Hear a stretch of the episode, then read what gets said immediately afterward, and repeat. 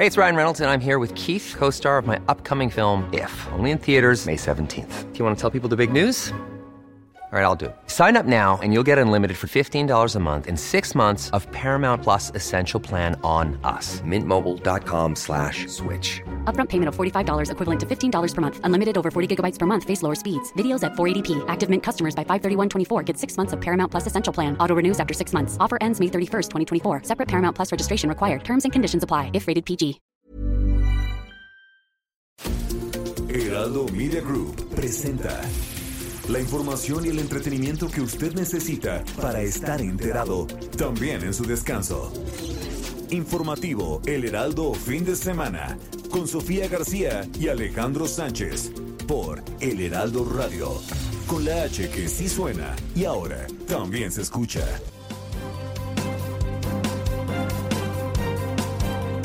Nosotros vamos a ser siempre respetuosos de la autonomía universitaria, vamos a seguir impulsando la educación pública. La UNAM es una gran eh, universidad. No han podido destruirla. Es tan importante por su eh, cuerpo académico, por sus investigadores. Contra COVID-19 no los vacunaría, porque no tienen riesgo. El riesgo es muy reducido. No existe el riesgo cero, pero es muy reducido. Contra COVID-19. Los vacunaría contra la vacunación universal. Bueno, de hecho, los grandes que tengo están vacunados contra la vacunación, contra todas las enfermedades del esquema de vacunación universal. Científicamente, los niños tienen un sistema inmunológico de maravilla comparado con las fases posteriores en el desarrollo de su vida. ¿Y cómo vamos a entorpecer ese aprendizaje de su sistema inmunológico, de sus células que nos defienden en toda nuestra vida, con una llegada de una estructura totalmente eh, inorgánica como es una vacuna? A mis nietos no los vacuno. No le apuesto a una economía de pobres que es solamente regalar, regalar y regalar el dinero de todos ustedes. Es muy fácil regalar el dinero que no lo trabajas tú. En cambio, sí le apuesto a lo que a mí me dieron mis papás. Herramientas, educación, preparación y salir adelante con tu trabajo, con tu disciplina. Me llama la atención cómo habiendo tanto prista aquí de origen, hoy se lamentan tanto lo que hicieron los gobiernos del PRI y se les olvida su paso por el PRI. O sea, ustedes son responsables en buena medida, digo, ahí está Armenta, por supuesto, que ahí lo conocí, Pech, 30 años en el PRI, y hoy vienen a renegar de ese pasado. Pues no, háganse responsables.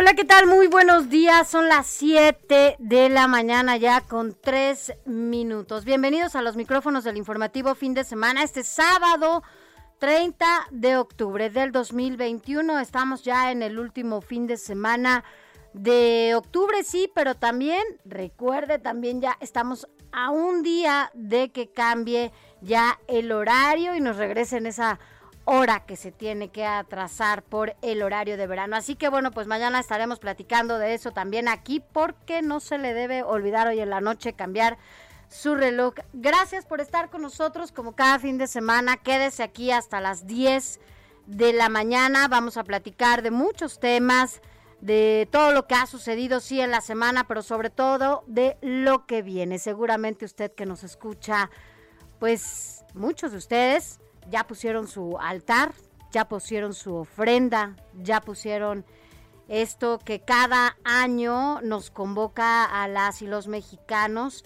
a recordar a nuestros muertos, a quienes se nos adelantaron en un año, bueno, pues muy difícil, ya casi dos años de la pandemia en donde seguramente pues habrá muchos y muchas a quienes recordar. Yo soy Sofía García y me da mucho gusto estar con ustedes. Alex Sánchez, ¿cómo estás? Muy buenos días. Hola Sofi, muy buenos días a ti y a todo el auditorio que nos escucha a lo largo y ancho del país, e incluso más allá de las fronteras al sur de los Estados Unidos. Estamos transmitiendo por Now Media para llevarle la información más actualizada y de las últimas horas porque la noticia no descansa. Y aunque como bien dice Sofía, a partir del día de mañana el horario de verano pues prácticamente ha terminado y comienza el horario de invierno, aunque eso ocurre mañana, la verdad es que ya lo vamos sintiendo que es desde el día de hoy. Ya. Porque si tú te vas a dormir, eres tempranera y te metes a la cama a las 8 de la noche, ya te vas a la cama ya, ya, y ya le diste vuelta a la manecilla del reloj para adelantar esa hora que atrasaste eh, pues en abril pasado. Que muchos dicen que nos quitan, ¿no? Muchos dicen que nos quitan, y yo creo que sí, porque realmente cuando tú te vas a dormir en el verano pasado, pierdes una hora de sueño. Si te ibas a despertar a las 6 de la mañana, en realidad te despertaste a las 5. Sí. Entonces, el reloj biológico, la verdad es que en mi caso sí ha sentido siempre que sufre esa alteración. y hoy es como si te la pagaran, ¿no? Como si te la repusieran porque pues el nuevo horario es vigente a partir de las 2 de la mañana del domingo y entonces pues se recomienda atrasar el reloj desde el sábado antes de dormir. El este horario va a durar seis meses. Y, ¿no? Entonces, ¿cuándo finaliza el horario de otoño? Que es la vez pasada que nos tocó, el 3 de abril. Ah, en abril. Ajá. Y en este 3 de abril del 2022 el horario de otoño vuelve a cambiar para dar, dar paso al horario de verano. Y aunque el presidente López Obrador ha dicho que quiere eliminar el, el horario de verano, pues la verdad es que la secretaria de Energía, Rocío le asegura que solamente el Congreso tiene esa facultad de hacerlo. Pero es que no está tan fácil. Que, ocurrencias, ¿no? Como si fuera... Oye, pero nada más recordarle a la gente, seguramente a ti te pasa, Alex, que ya eh, no vayan a, mover la hora de su teléfono, porque ya sabes que los teléfonos cambian solito la hora. Entonces, si tú eres de los que todavía se duerme con el despertador al lado, ya sabes, de estos el viejito este que ese sí cámbialo. Cuando suena o tu reloj de cuando suena a las 5 de la mañana dan ganas de tomarlo y restamparlo contra la pared. la pantera rosa que le daba ahí un Sí, para que se callara. Pero mira, te despiertas, te levantas a las 5 de la mañana, y venir y compartir estos espacios con toda la gente que nos está escuchando y ver aquí que siempre tan motivado, que míralo feliz de despertarse tan temprano los fines de semana, Roberto, el productor y bueno, toda la gente también de televisión que ya se prepara porque usted sabe que a las 8 ya eh, nos enlazamos de manera simultánea con televisión, pues imagínate, ya amaneces y a poco no se te quita el sueño ya después de que dices, no, bueno, voy a estar con todos ellos. Pues sí, ya la verdad es que nosotros empezamos muy temprano, para muchos, eh, cuando el fin de semana eh, comienza el día viernes, prácticamente para nosotros, para ti, para mí, para todo el equipo aquí de producción. El día viernes, el día viernes es como nuestro domingo, ¿no? y hoy es como nuestro lunes. Exacto, pero además nos tocó el cambio de horario padrísimo, ¿no? En este puente, en donde te vas a poder levantar tarde. Para sin escuela, sin escuela. Sí, yo voy a ir a pedir calaverita mañana en la noche. ¿Te vas a disfrazar? De Catrina.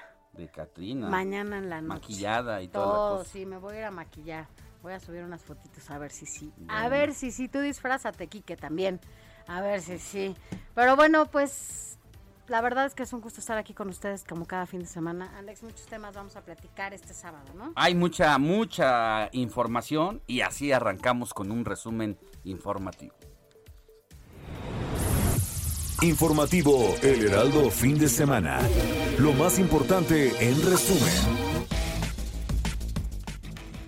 Mire, finalmente el presidente Andrés Manuel López Obrador anunció que su gobierno sí atenderá la disposición judicial que le ordena vacunar a los menores de entre 12 y 17 años. Aunque eso sí, aclaró que estos ordenamientos de los jueces, especialmente el de una jueza que dio eh, un ultimátum de 5, de 5 años, entiendo, o de 5 días, no son resoluciones definitivas. Mire, vamos a escuchar lo que dijo el presidente Andrés Manuel López Obrador. La vacuna nos ayudó eh, mucho. Y lo otro por lo que también le dimos celeridad es para que no nos agarre el invierno sin vacunación. Prepararnos para, toco madera, que no haya una cuarta ola con eh, el invierno. Entonces, proteger a la gente. Eso fue lo que hicimos.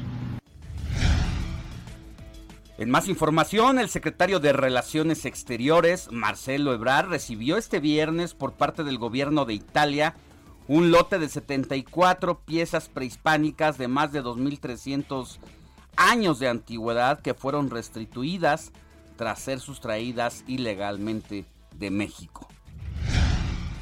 El Instituto Nacional de Estadística y Geografía dio a conocer que en el tercer trimestre del año la economía de México retrocedió 0.2% con respecto al mismo periodo previo, con lo que interrumpió una racha de cuatro trimestres consecutivos al alza debido a un retroceso en el sector de comercio y servicios. En más información, Vanessa Bojorques, secretaria de Cultura de la Ciudad de México, anunció la realización de la mega ofrenda en el Zócalo de la capital en un formato multimedia del 31 de octubre al 2 de noviembre se van a proyectar retratos de los fallecidos por la COVID-19 a través de tres megapantallas. Y la alcaldesa de Cuauhtémoc, Sandra Cuevas, presentó el proyecto del corredor turístico tecnológico en la zona rosa. Tiene como objetivo convertir la calle de Génova en un importante corredor turístico y tecnológico mediante la construcción de un túnel con pantallas y sistema de sonido.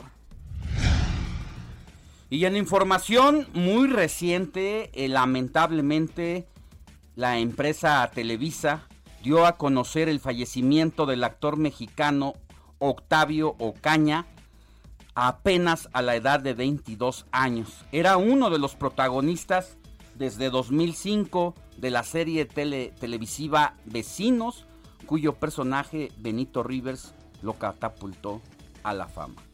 Yo no le quiero hablar al abuelo. Para que él que le recite tonto trabalenguas de la cara catrepa. Mira, no seas egoísta, Benito. Esto lo hacemos por ti también. Le voy a pedir al productor un papel para ti en la toalla del mojado 2. Pero yo no quiero ser actor. Ni...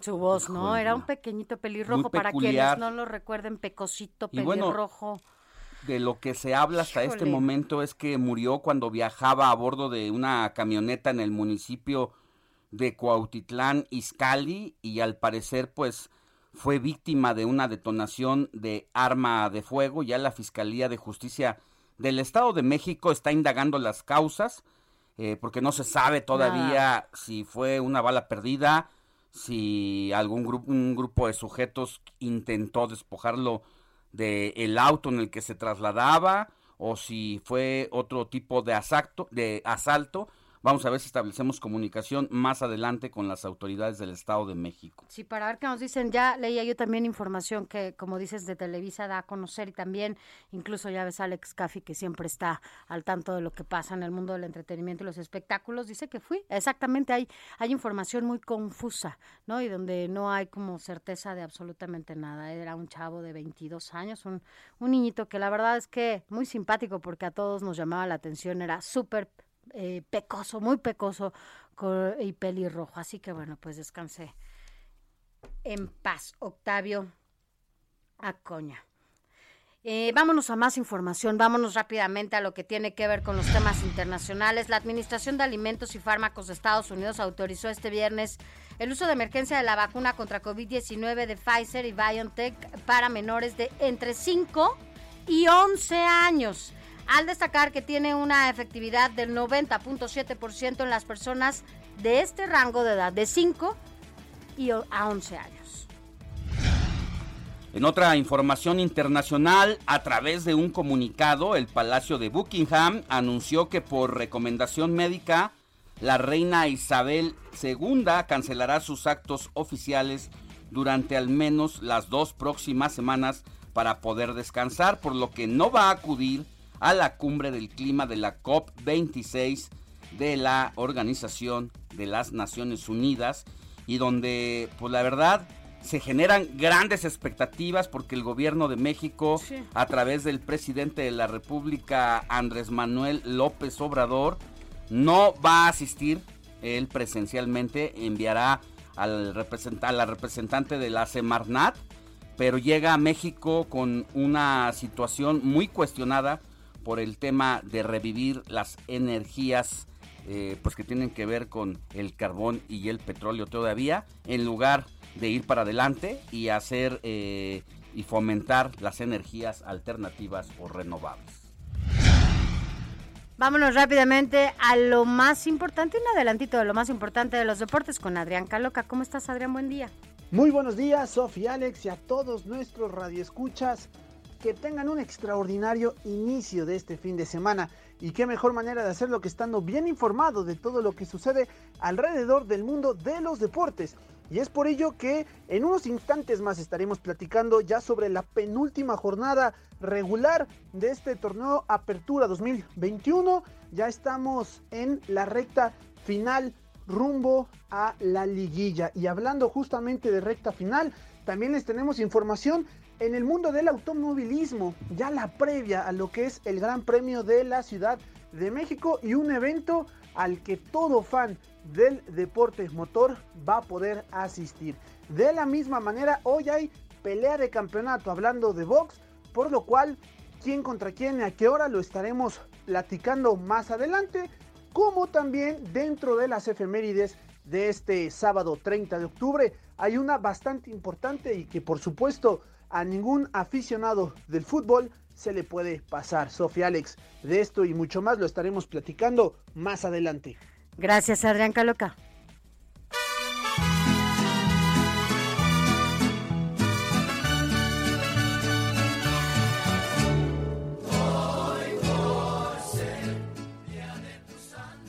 ¿Sabe usted qué santo se celebra el día de hoy, 30 de octubre? Bueno, pues para consultar el santo oral ya está mi querida Moni Reyes aquí en la redacción del Heraldo Media Group para que nos digas, mi querida Moni, a quién vamos a abrazar hoy.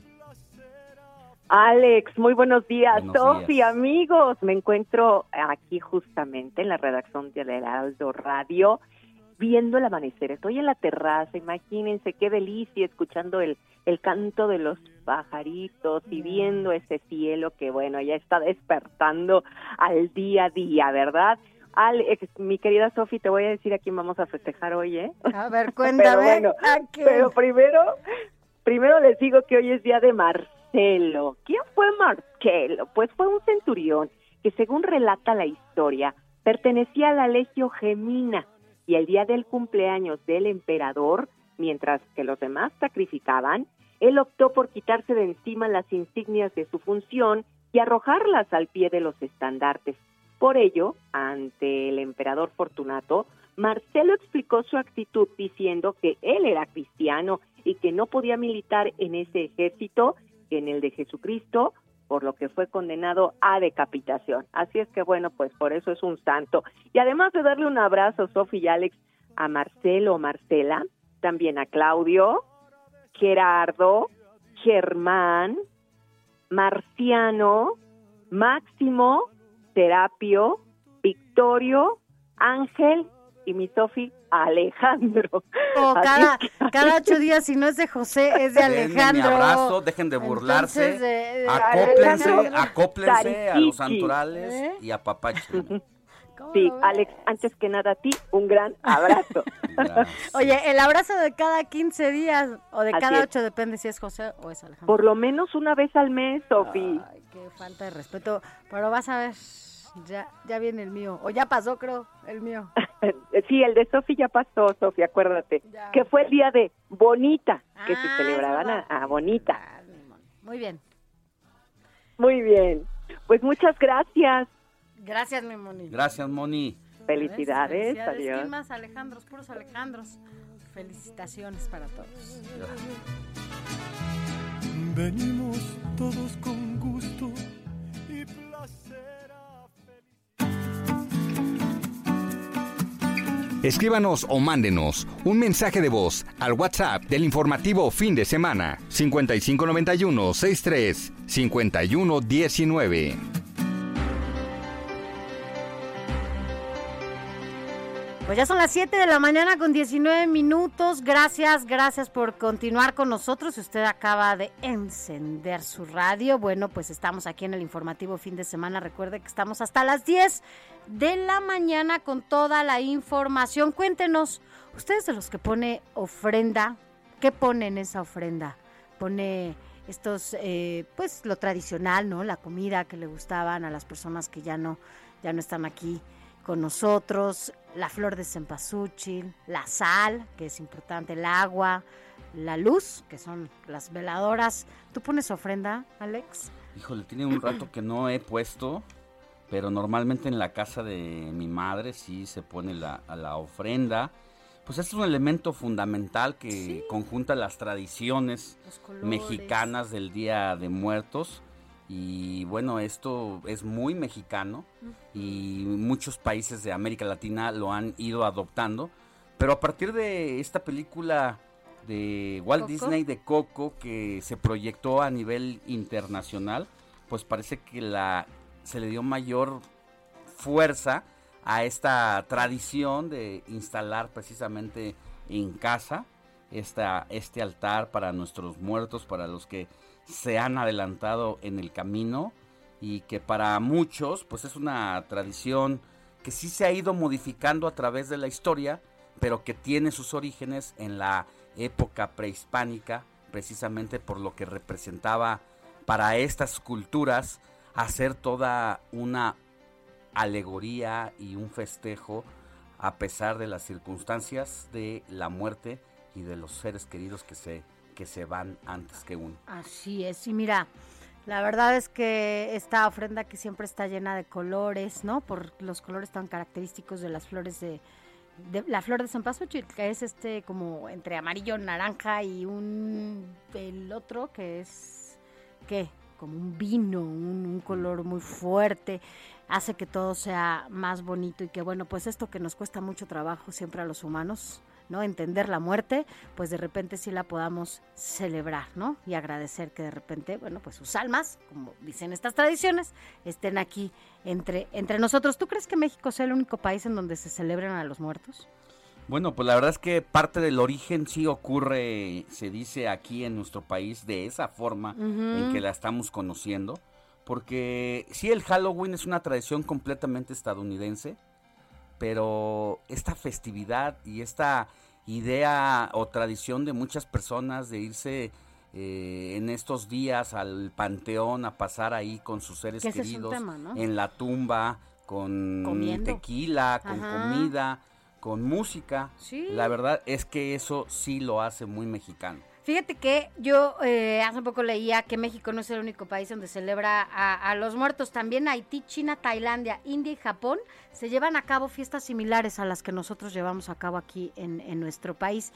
Y además, a pesar de que la flor de cempasúchil es nativa de México, ¿sabes cuál es el productor? El país productor mayor de, de cempasúchil, China. China, O sea, que pues ya hasta en eso los chinos, ¿no? Pero bueno, pues así las cosas, cuéntenos cómo lleva a cabo esta celebración. ¿Va a los panteones? Yo tiene muchos años que no, que no voy a los panteones, la verdad, y, que bueno, pues sí, sí, sí ponemos ofrenda en la casa y recordamos a quienes ya, pues ya se nos fueron. Así que, pues Feliz Día de Muertos. Ya platicaremos también de esto, de los panteones, porque bueno, va a ser un año también. El año pasado no se abrieron, Alex. Mucha gente se quedó con ganas de ir a los muchos panteones. la, la, mayoría no se abrieron, no, se abrieron para una festividad como la que conocemos. Y por el otro lado también muchos panteones ya se saturaron. Recordábamos que con la pandemia de COVID-19, eh, algunos camposantos como el del Panteón de San Lorenzo Tezonco se quedó sin tumbas para los muertos. ¿Y cuánto ha cambiado esta tradición en esta coyuntura por lo que representaba para nosotros velar a nuestros seres queridos, eh, hacer una noche ahí de rezos? Y ahora pues se cambió y se modificaron esas cosas y se incrementó el número de incineraciones. Vamos a tener mucha más información, prácticamente nos vamos al primer corte informativo de este primer segmento del informativo de fin de semana Y vamos a regresar, entre otras cosas, para darle seguimiento al caso de este chico actor asesinado la noche de, pues esta madrugada, mejor dicho, en Cuautitlán Izcalli, porque se habla de que las versiones que están surgiendo en las redes sociales es que sí querían despojarlo de su camioneta, pero vamos a tener la versión oficial antes de poderlo aquí confirmar de esa manera. Vamos a una pausa, Sofi. Vamos a una pausa y regresamos con más, con más información. En el Panteón de Dolores ya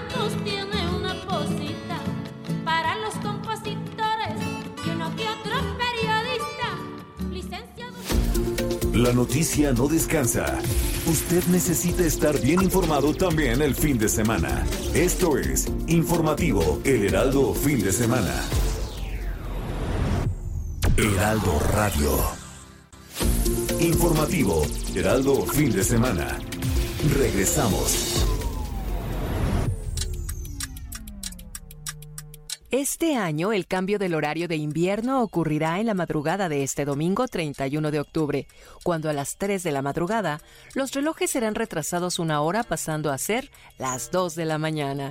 Este horario concluirá el 3 de abril de 2022 y tendrá una duración de poco más de seis meses. Es excepción a este cambio todos los estados que se encuentran en la franja fronteriza de Estados Unidos, además del estado de Quintana Roo lugar donde no se cambia la hora desde el 2015, y el estado de Sonora que mantiene el uso horario de Arizona en los Estados Unidos. Este es el mejor cambio de horario, ya que se ganará una hora más de descanso.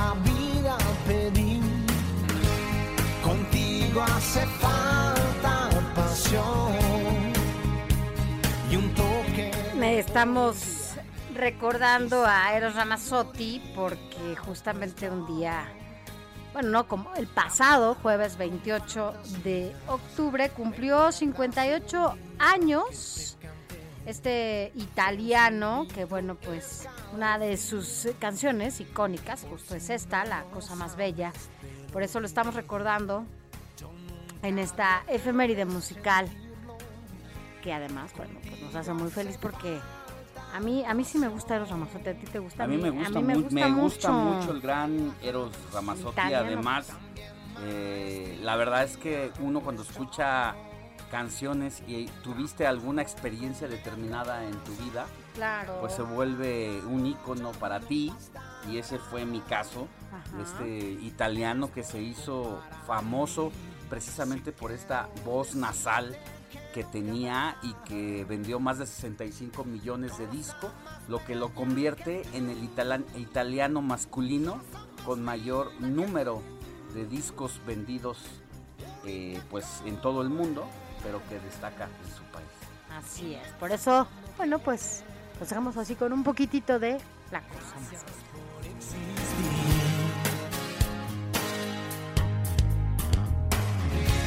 ¿Cómo sé. La historia que toca su fin. ¿Qué es ese misterio que no Informativo El Heraldo Fin de Semana. Con Sofía García y Alejandro Sánchez. Síganos.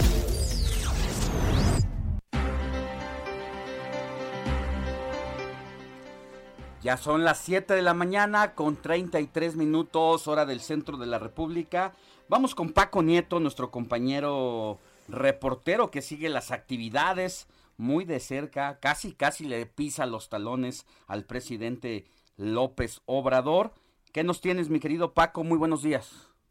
Sofía, Alejandro, ¿qué tal? Muy buenos días. Pues concluyeron dos días de trabajo del presidente López Obrador en el sur sureste del país. El presidente estuvo en la península de Yucatán después concluyó concluyó esta gira pública el día de ayer en Campeche y ayer en Campeche acompañado de varios eh, gobernadores porque ahí se dio a conocer eh, el tema de los avances de la vacunación eh, anti-COVID en el país, pues el presidente informó que el Sindicato de Trabajadores Petroleros de la República aceptó elegir a sus nuevos líderes a través de un nuevo mecanismo. Sofía Alejandro, esto será a través del voto electrónico. El presidente explicó que aceptó el comité directivo del sindicato petrolero que se realicen las elecciones de manera libre y en secreto. Desde Campeche explicó que pues que están de acuerdo, especialmente y el presidente explicó que es, es importante este método porque se aplicará en otras votaciones sindicales, es decir, no solamente será válido para el tema petrolero, para el tema de, la gente que trabaja en petróleos mexicanos, sino para otros gremios. Adelantó que hay un plan para que puedan inscribirse los aspirantes en las distintas secciones petroleras para que pues los agremiados los puedan elegir libre y secretamente. Esto es importante, esta votación es importante, Sofía Alejandro, porque se va a elegir al sustituto de Carlos Romero de Cham, quien fue pues quien se jubiló a inicios de este año y que pues el presidente López Obrador tuvo mucho que ver ahí, hubo presión por parte del gobierno federal para que desde el inicio de esta eh, administración pues este eh, eh, petrolero Romero eh, Romero de Champs pues eh, dejara el cargo y ahora pues se va a sustituir a este personaje. Sofía Alejandra, pues eh, Sofía Alejandra, parte de lo que sucedió. Querido Paco, pues un tema, la verdad, que no es menor el asunto de saber quién va a ser el mero mero que va a sustituir a este personaje, Carlos Romero de Shams, siniestro, al que le han tendido la mano y lo han apapachado en esta administración, a pesar de que siempre fue señalado por quienes hoy están en el poder de ser uno de los personajes más corruptos por riqueza inexplicable, porque ha sido documentado tantas veces el nivel de recursos y la vida que se dio un hombre que supuestamente en su registro ante Pemex gana algo así como 30 mil pesos. ¿Cómo es posible que pudiera tener mansiones aquí y allá, yates, autos de lujo, no solamente para él, sino para su hijo que vive en, el, en los Estados Unidos y que una vez fue captado con un Lamborghini allí llegando a un lugar, pero también joyas, aviones privados en el que también se le vio a su hija, y eso porque salieron las fotos que ellos mismos eh, promovieron entre sus conocidos esta, estos aviones donde viajaban con sus perros. La verdad es que mucho ruido y pocas nueces porque a pesar de que se dijo que Romero de Champs tenía más denuncias abiertas pero que estaban congeladas en la entonces PGR, eh, se le tenía más denuncias que años de vida, hoy se va jubilado y perdonado. Y lo que es una realidad es que no se sabe dónde está físicamente Carlos Romero de Champs. Eh, eh, eh, hay una investigación abierta, como tú dices, por parte de la Fiscalía, pero lo que es una realidad es que estas eh, pues investigaciones como otras, como las de Lozoya, pues siguen marchando muy muy lentamente y pues parece que no va a pasar absolutamente nada con Romero de Champs.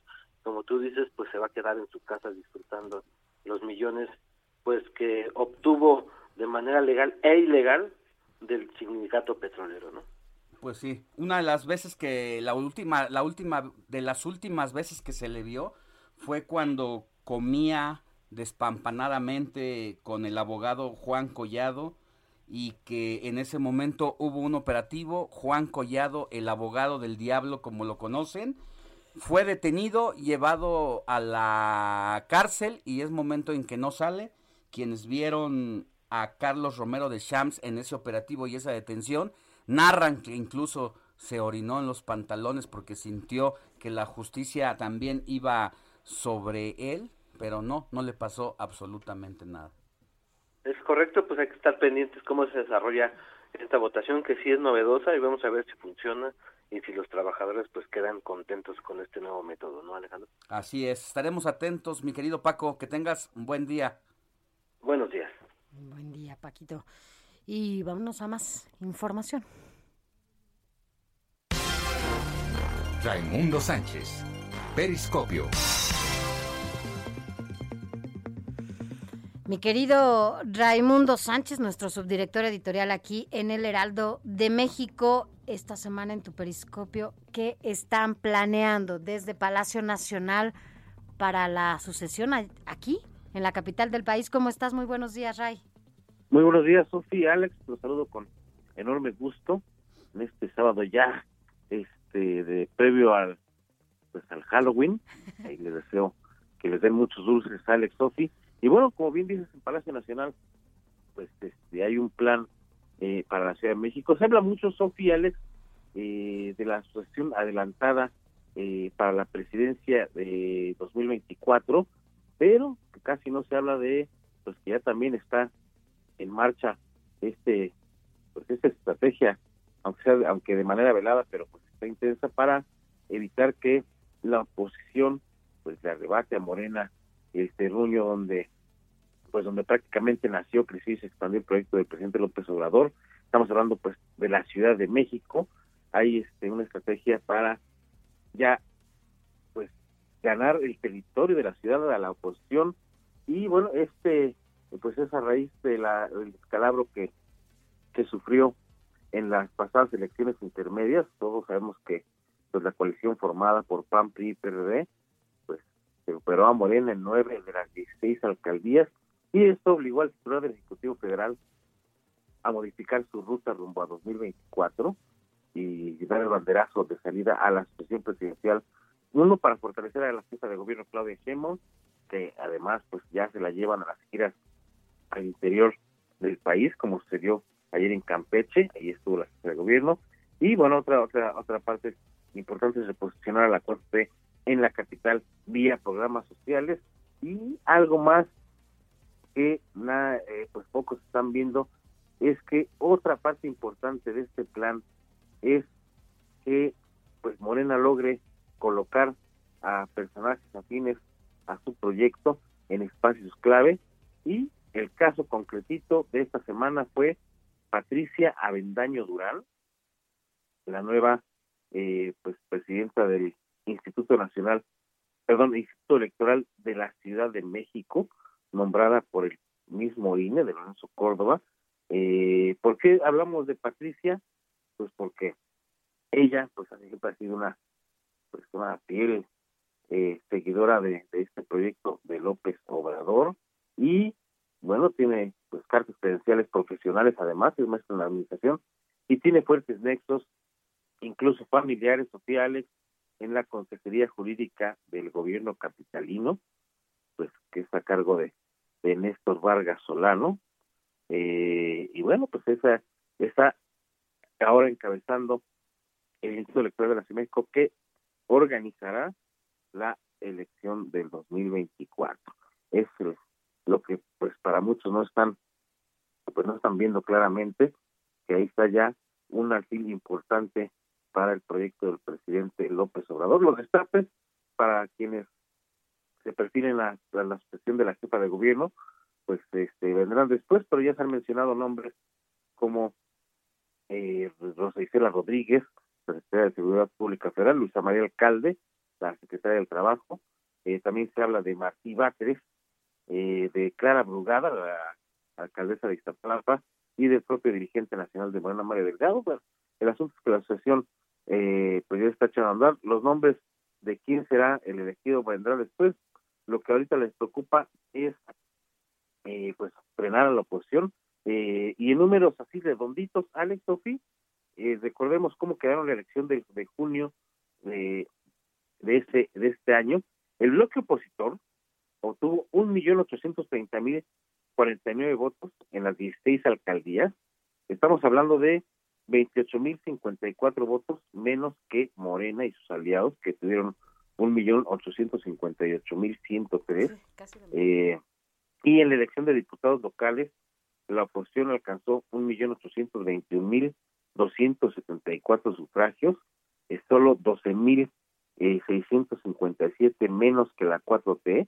Eh, o si lo decimos de otro modo, Sofi, Alex, los opositores están a escaso 1.5% de igualar la votación de Morena en las alcaldías y a solo 0.69% de igualarla en diputados.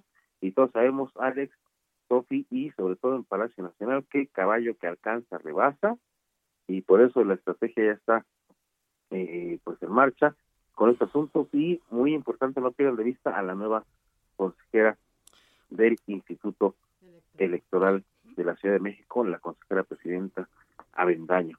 Pues mira, mi querido Ray, desde hace 24 años que el PRI perdió en las primeras elecciones democráticas un proceso aquí en la capital del país, hace 24 años, hoy como nunca el PRI, el PAN y el PRD, en esta ocasión en conjunto, porque así llegaron a arrebatarle a Morena nueve alcaldías, eh, pues tienen la posibilidad de hacerse de la jefatura de gobierno en la peor crisis que viva la izquierda desde 1997, cuando el ingeniero Cuauhtémoc Cárdenas se quedó precisamente con las primeras elecciones por la jefatura de gobierno. Y Alex, qué bueno que lo mencionas porque sabrás que en ese momento de del año 1997 se empezó pues a resquebrajar completamente la hegemonía del PRI y bueno, pues dos, tres años después perdieron la presidencia de la República, empezando pues por la Ciudad de México. eh, ojo aquí, porque la capital es el centro eh, pues prácticamente de poder de, de, Morena y se le empieza a resquebrajar, se les va abajo todo su proyecto de nación. Sí, por eso al presidente de la República eh, después del proceso del 6 de junio que presumía que no les había ido nada mal en todas las gubernaturas y eh, que se disputaron e incluso para tener la mayoría eh, simple en la Cámara de Diputados, no ocurrió lo mismo con la Ciudad de México donde esto le dolió demasiado estos resultados en Palacio de Ayuntamiento buscaron un culpable, voltearon hacia el Senado y culparon a uno de los principales morenistas y después López Obrador se las cobró, no ha vuelto a hacer lo mismo. Así es, Alex, pero vamos a ver eh, si de aquí a tres años se logra reposicionar eh, Morena en la ciudad o la oposición eh, sigue avanzando y podría dar una sorpresa en la capital de la República. Así es, mi querido Ray, pues muy buenos días, te mandamos un abrazo y estaremos pendientes y no quitaremos el ojo de esta situación en la Ciudad de México. Hasta pronto. Abrazo, Alex, Sofi. Muy buen sábado.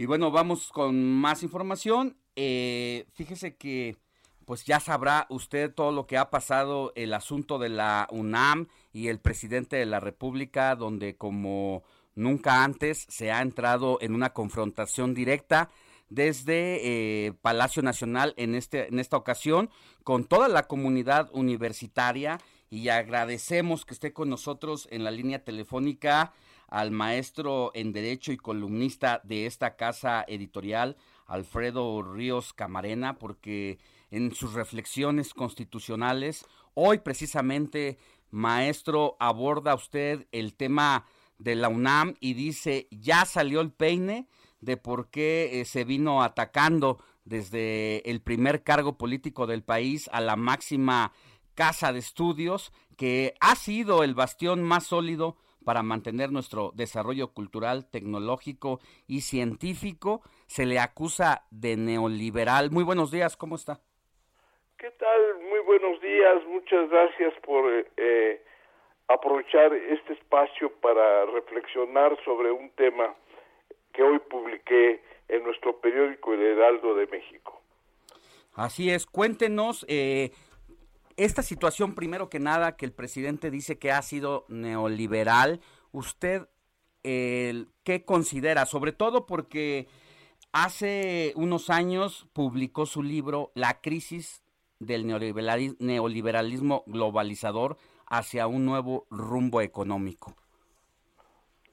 Bueno, que habría que considerar en términos eh, generales es la concepción teórica del neoliberalismo, porque efectivamente es una corriente de teoría económica que yo entiendo y pienso que es el fin de la última etapa del capitalismo eh, en, en la historia del mundo y que ha generado pues grandes expectativas para el desarrollo, para la producción, para el bienestar, pero que lamentablemente, como todos los sistemas que se agotan, ha generado un problema grave eh, e irresponsable que no puede detenerse, que es el generar demasiada riqueza para unos cuantos y demasiada pobreza para, para muchos a través de la apertura de fronteras y a, y a través de tratados de libre comercio, etcétera. Pero lo que uno tiene que entender primero así de entrada, que es una teoría económica en función de ejecución en el mundo contemporáneo y que ya tiene muchísimos años, eh, más de 100, ¿verdad? Que, que ha intentado implementarse y que finalmente la, los teóricos de, que estuvieron en México, los más importantes, los vieneses, este, von Hayek y, y von Mises, eh, realmente fueron los maestros de Margaret Thatcher, que fue la primera que implementó el modelo. Digo esto para entender, porque se habla del neoliberalismo como si fuera un monstruo, como fuera algo, una, un, un complot. No, no es eso, es un desarrollo de una teoría económica que está agotada y que efectivamente ha causado muchos males. Entonces, quienes hemos estudiado esto desde un punto de vista intelectual, de la ciencia social, pues eh, al menos en lo personal, desde hace más de 40 años como profesor de la UNAM, como diputado federal, como conferencista, como vicepresidente de la Ciudad Mexicana de Geografía y Estadística, y como todo lo que he sido en mi vida, he estado eh, atacando este modelo y sobre todo en mi cátedra universitaria y vi claramente la percepción de los alumnos de simpatizar con, con el entender que este modelo estaba agotado y que había que buscar nuevo rumbo para México. Y esto, esto, eh, eh, eh, esto en la UNAM ha, ha, sido muy importante. Y ahora resulta que el señor presidente de la República, que es antineoliberal igual que yo, nada más que no entiende muy bien lo que dice, y entonces habla de la derechización de la de la universidad y del complot y de lo perverso y del, y del saqueo, así como si fuera algo eh, eh, diferente a lo que es el desarrollo de las ruedas esenciales de un modelo económico. Entonces, por eso hoy eh, escribí en el, en el periódico, nuestro periódico El Heraldo de México, una serie de reflexiones sobre ese tema. ¿Qué es lo que pretende en realidad? ¿Por qué un presidente de la República, sabiendo, porque él es un líder social, es un hijo de la universidad, sabiendo lo que significa meterse con la UNAM, lo hace eh, intencionadamente. Bueno, pues de lo que se trata es de apoderarse. Él, como muchos presidentes y como muchos políticos, piensan que la universidad es un botín político. Y la universidad no es ningún botín político. La universidad es eh, tiene un significado superior a la propia política es la esperanza nacional de, de, millones de mexicanos y lo ha sido, sobre todo quienes no han tenido los recursos para llegar a la educación superior, para abrirse un horizonte. Es un crisol de pensamiento y de libertades. Y como lo digo en mi artículo, bueno, no es que estas libertades nos las dé cualquier otro presidente o este o cualquier otro rector. Son derechos fundamentales que están engarzados y reconocidos por la Constitución General de la República, particularmente en el artículo tercero, que nos da la libertad de cátedra y la, libertad de investigación. No nos están dando ningún regalito. Esa es el, la forma esencial de la universidad, el ser un lugar donde haya toda una serie de pensamiento y de investigación que cada profesor asuma desde su punto personal, ideológico, o filosófico en determinadas materias. Perdón por irme tan largo. No, eh, la verdad es que es interesante este punto de vista que nos cuenta y vamos a invitar a la audiencia que lo busque hoy en las páginas del Heraldo de México, ya sea en la edición impresa, también lo puede hacer por la vía digital. Aquí se va al área de opinión y va a encontrar a la columna invitada de nuestro querido maestro eh, Alfredo Ríos Camarena, donde hace todavía más profundización en torno a esta situación que plantea la UNAM y la globalización. Que tenga buen día, maestro. No, no, un, segundito más. Les hice, eh, les, les regalé 10 ejemplares de mi libro. Tenemos 10, la crisis del neoliberalismo globalizador hacia un nuevo rumbo económico. Escríbanos a Sofi García, Sofi García MX o Alex Sánchez MX y ahí a los primeros 10 les haremos llegar esto. Maestro, muchas gracias, buen día. Gracias, muy amable. Hasta pronto. Vamos a una pausa y volvemos con más.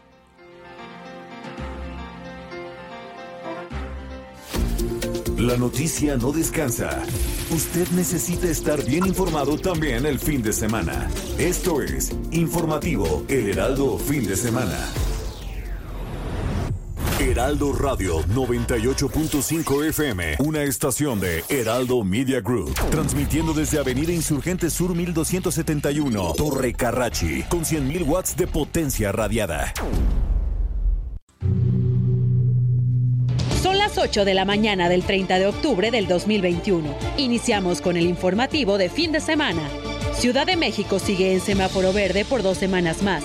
Hoy es el Día Mundial del Físico-Culturismo y José Ángel Romero viene a platicarnos sobre esta disciplina. ¿Usted sabe en qué se ha gastado la cuenta pública? El diputado Héctor Telles nos explica. Además, todo lo que debes saber sobre las actividades de Día de Muertos. Esto es informativo de fin de semana con Sofía García y Alejandro Sánchez.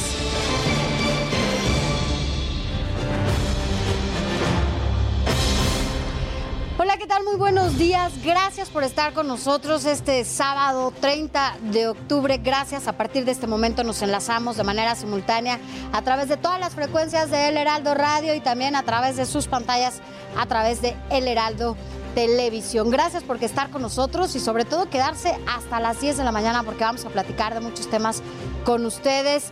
Ya pusieron su ofrenda, seguramente usted ya está desayunando un pan de muerto con su cafecito y todos ahí en la casa. Bueno, pues disfrute porque va a ser un fin de semana largo, pero aprovechemos este fin de semana largo no solamente para recordar a quienes ya se fueron, sino también para descansar. Alex Sánchez, ¿cómo estás? Muy buenos días. Bien, Sofía, muy buenos días. Gracias a usted que nos vea allá en casita a través del Heraldo Televisión y a quienes nos hacen el favor de escucharnos desde las 7 de la mañana y continúan por las frecuencias radiofónicas a lo largo y ancho del país. Aquí estamos para llevarle lo más reciente y lo acontecido en las últimas horas, porque la noticia no descansa. Así comenzamos con el informativo fin de semana.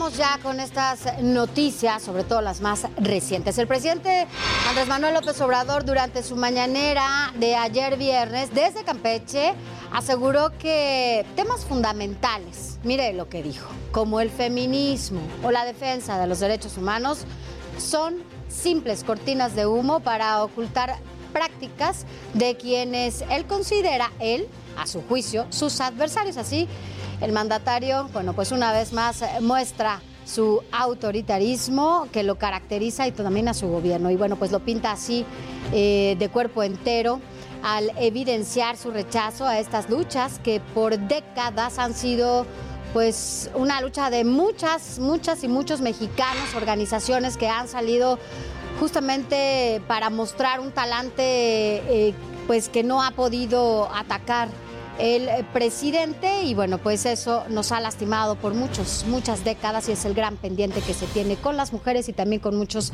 grupos vulnerables. Vamos a escuchar lo que dijo el presidente Andrés Manuel López Obrador. Una de las cosas que promovieron en el mundo para poder saquear a sus anchas fue crear o impulsar los llamados nuevos derechos. Entonces se alentó mucho, incluso por ellos mismos, el feminismo, el ecologismo, la defensa de los derechos humanos, la protección de los animales. Muy nobles todas estas causas, muy nobles. Pero el propósito era crear eh, o impulsar, desarrollar todas estas nuevas causas para que no reparáramos, para que no volteáramos a ver de qué estaban saqueando al mundo. Mire que no se le olvida al presidente que uno de los grandes pendientes, no solo de esta administración, sí, ha habido muchos pendientes con las otras, ha sido el tema de las mujeres y la violencia que se ha incrementado, sobre todo aún más en el confinamiento y también en los feminicidios. Hace unos meses la propia secretaria de Seguridad Pública dijo que hubo un incremento del 7% en los feminicidios. Así que que no se le olvide tampoco que estamos a punto de conmemorar el 25 de noviembre, el Día Internacional contra la Lucha hacia la Violencia contra las Mujeres, y todavía no hay nada que haya por lo menos contenido, disminuido un poco las cifras que tienen que ver con la violencia hacia las mujeres. Así que, bueno, pues veamos cómo, cómo le va al presidente en esta rendición de cuentas. Y bueno, también en esta gira al estado de Campeche, el presidente resaltó la presencia de la jefa de gobierno Claudia Sheinbaum, donde eh, aprovechó para presumir que en la capital del país se cumplió con el 100% de la vacunación en adultos, así como 13 millones 480 mil 322 dosis aplicadas en lo que va de este proceso de vacunación. Y a propósito del presidente de la República, de las dos aerolíneas que ya dijeron que van a operar en el aeropuerto de Santa Lucía, hay que recordarle que no todas, eh, pues sus promesas las cumple el presidente de la República. Un día como hoy, pero del 2018, él había o se había comprometido a que en tres años estarían listos tres aeropuertos en el Valle de México con sus vías de interconexión y el tren suburbano Toluca Ciudad de México. Hoy, tan solo en Santa Lucía ya hay retrasos sobre costos y no hay vías de acceso y tampoco hay líneas aéreas que pues resistan a despegar desde allá, desde Santa Lucía. Así lo decía, hay que recordar como lo decía el presidente de la República. Escuchemos. Se van a construir dos pistas en el aeropuerto militar de Santa Lucía. Se va a mejorar el actual aeropuerto de la Ciudad de México y se va a reactivar el aeropuerto de Toluca. De esta manera vamos a resolver en poco tiempo la saturación del actual aeropuerto de la Ciudad de México. Estoy haciendo desde este momento el compromiso con ustedes que en tres años vamos a tener resuelto el problema en definitiva. Vamos a otra información. Una avioneta se desplomó en una zona residencial de Celaya, Guanajuato. El incidente ocurrió en la colonia Gran Hacienda cuando la aeronave esparcía pesticida. El piloto realizó varias maniobras para no caer sobre una casa, por lo que fue el único lesionado. Por seguridad, bomberos y policías desalojaron a los vecinos hasta descartar riesgos mayores. Vámonos rápidamente a temas internacionales. Mire, Marcelo Ebrard, titular de Relaciones Exteriores, realizó una gira por Roma, esto previo a su participación en la cumbre de líderes del grupo de los 20. Como parte de sus actividades, Marcelo Ebrard eh, recibió tres piezas prehispánicas restituidas por el gobierno de Italia y destacó que el patrimonio no está en venta. Que hoy se restituye a México son más de 2.300 años más o menos lo que estamos viendo aquí esta vasija.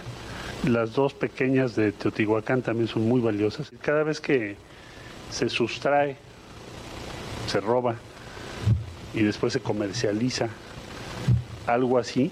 Tenemos un, un pedazo de nuestra historia que está en manos de alguien que lo ha hecho ilegalmente. Bueno, ¿y cómo han salido esas piezas prehispánicas? Eso es lo que habría que investigar, pero ha sido a lo largo de muchos, muchos años. Además, el secretario de Relaciones Exteriores puso en marcha la ventanilla de salud mental para la atención de 7 mil connacionales en el país europeo. Este programa cuenta con el apoyo de las autoridades italianas, particularmente con el Ministerio de Salud de ese país. Y mire, la cumbre del G20 en Italia tiene como objetivo principal que los miembros de se comprometan a llegar a cero emisiones en 2050. Sin embargo, hay que decirlo, la ausencia del presidente ruso Vladimir Putin, así como el del mandatario chino Xi Jinping, hace que esta reunión sea una prueba para el liderazgo internacional. Tome en cuenta que mañana 31 de octubre algunas estaciones del Metrobús aquí en la Ciudad de México no van a dar servicio por el desfile del Día de los Muertos. La línea 1 cerrará las estaciones Buenavista, Reforma, Hamburgo. La línea 3 son las estaciones Mina, Hidalgo, Juárez y Valderas. Y la ruta de Indios Verdes a Santa Cruz Atoyac conformada por la línea 1 con transbordo a la línea 3. La línea 4 no dará servicio en las estaciones de museos de la ciudad como Pino Suárez, Las Cruces, Glorieta Colón, Plaza de la República, Bellas Artes, Hidalgo, Museo San Carlos y la Ruta Hidalgo a Pantitlán para dar servicio a partir de Teatro Blanquita. Y en la línea 7 no van a abrir las estaciones de Hidalgo, Caballito, Glorieta Colón, París, Reforma, Hamburgo, La Palma, El Ángel, La Diana, Chapultepec, Gandhi, Antropologías, Auditoría y Campo Mar. Además, el sistema de transporte colectivo anunció que debido al desfile del Día de Muertos, el 31 de octubre estarán cerradas las estaciones Zócalo, Teotihuacán y Pino Suárez. Los trenes no realizarán ascenso y descenso. Las alternativas para llegar al centro histórico son Isabela Católica, Allende, Bellas Artes y San Juan de Letrán, así que tome usted sus precauciones.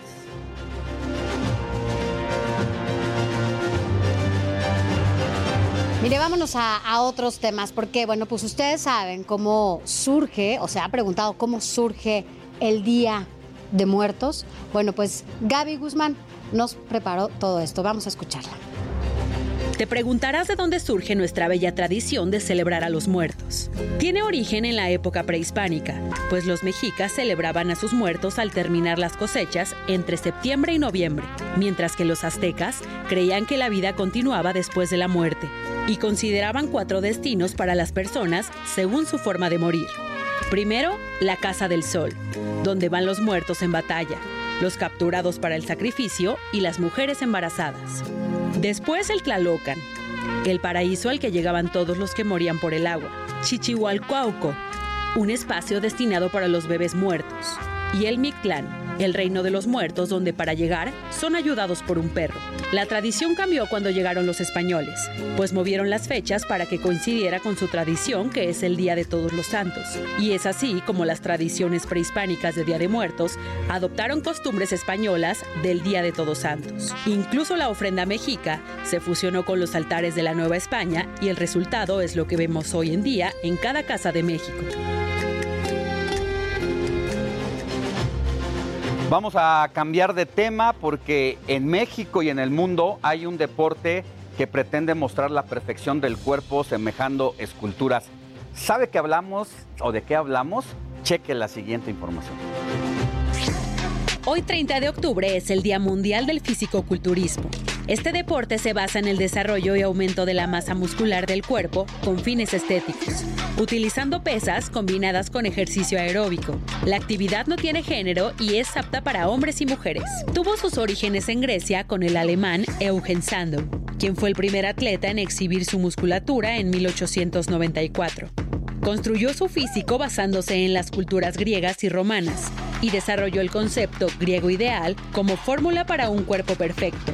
Las competencias de fisicoculturismo consisten en la composición de poses, cautivar una mirada, cuerpo que logre un instante de perfección simulando una estatua y lograr un peso adecuado de acuerdo a tu categoría. Dentro de la competencia se califican las poses obligatorias. Aquí los jueces califican la silueta y la forma de los músculos.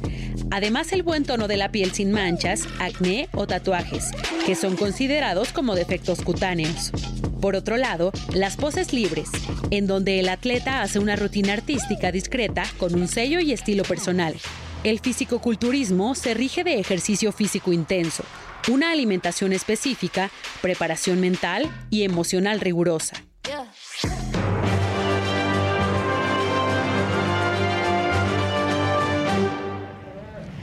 Mire, ya hablando de esto, bueno, pues justamente está aquí con nosotros el atleta José Ángel Romero, alumno de la Facultad de Ciencias de la UNAM, quien obtuvo el cuarto lugar de la categoría juvenil en la edición número 42 de Mr. México Juvenil y Veteranos 2021. Y bueno, pues es que estamos justo en el Día del Fisicoculturismo. ¿Cómo estás? Gracias por estar con nosotros.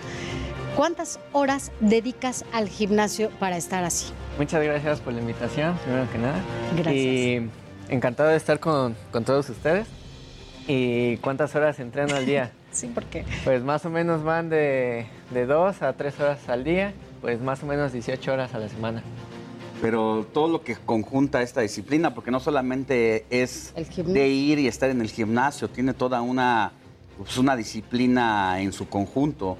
Eh, el dormir bien, el tomar mucha agua, el alimentarse. Eh, todo esto es un sacrificio y en el caso personal tuyo, ¿por qué opta- optaste, habiendo tantas disciplinas, por esta?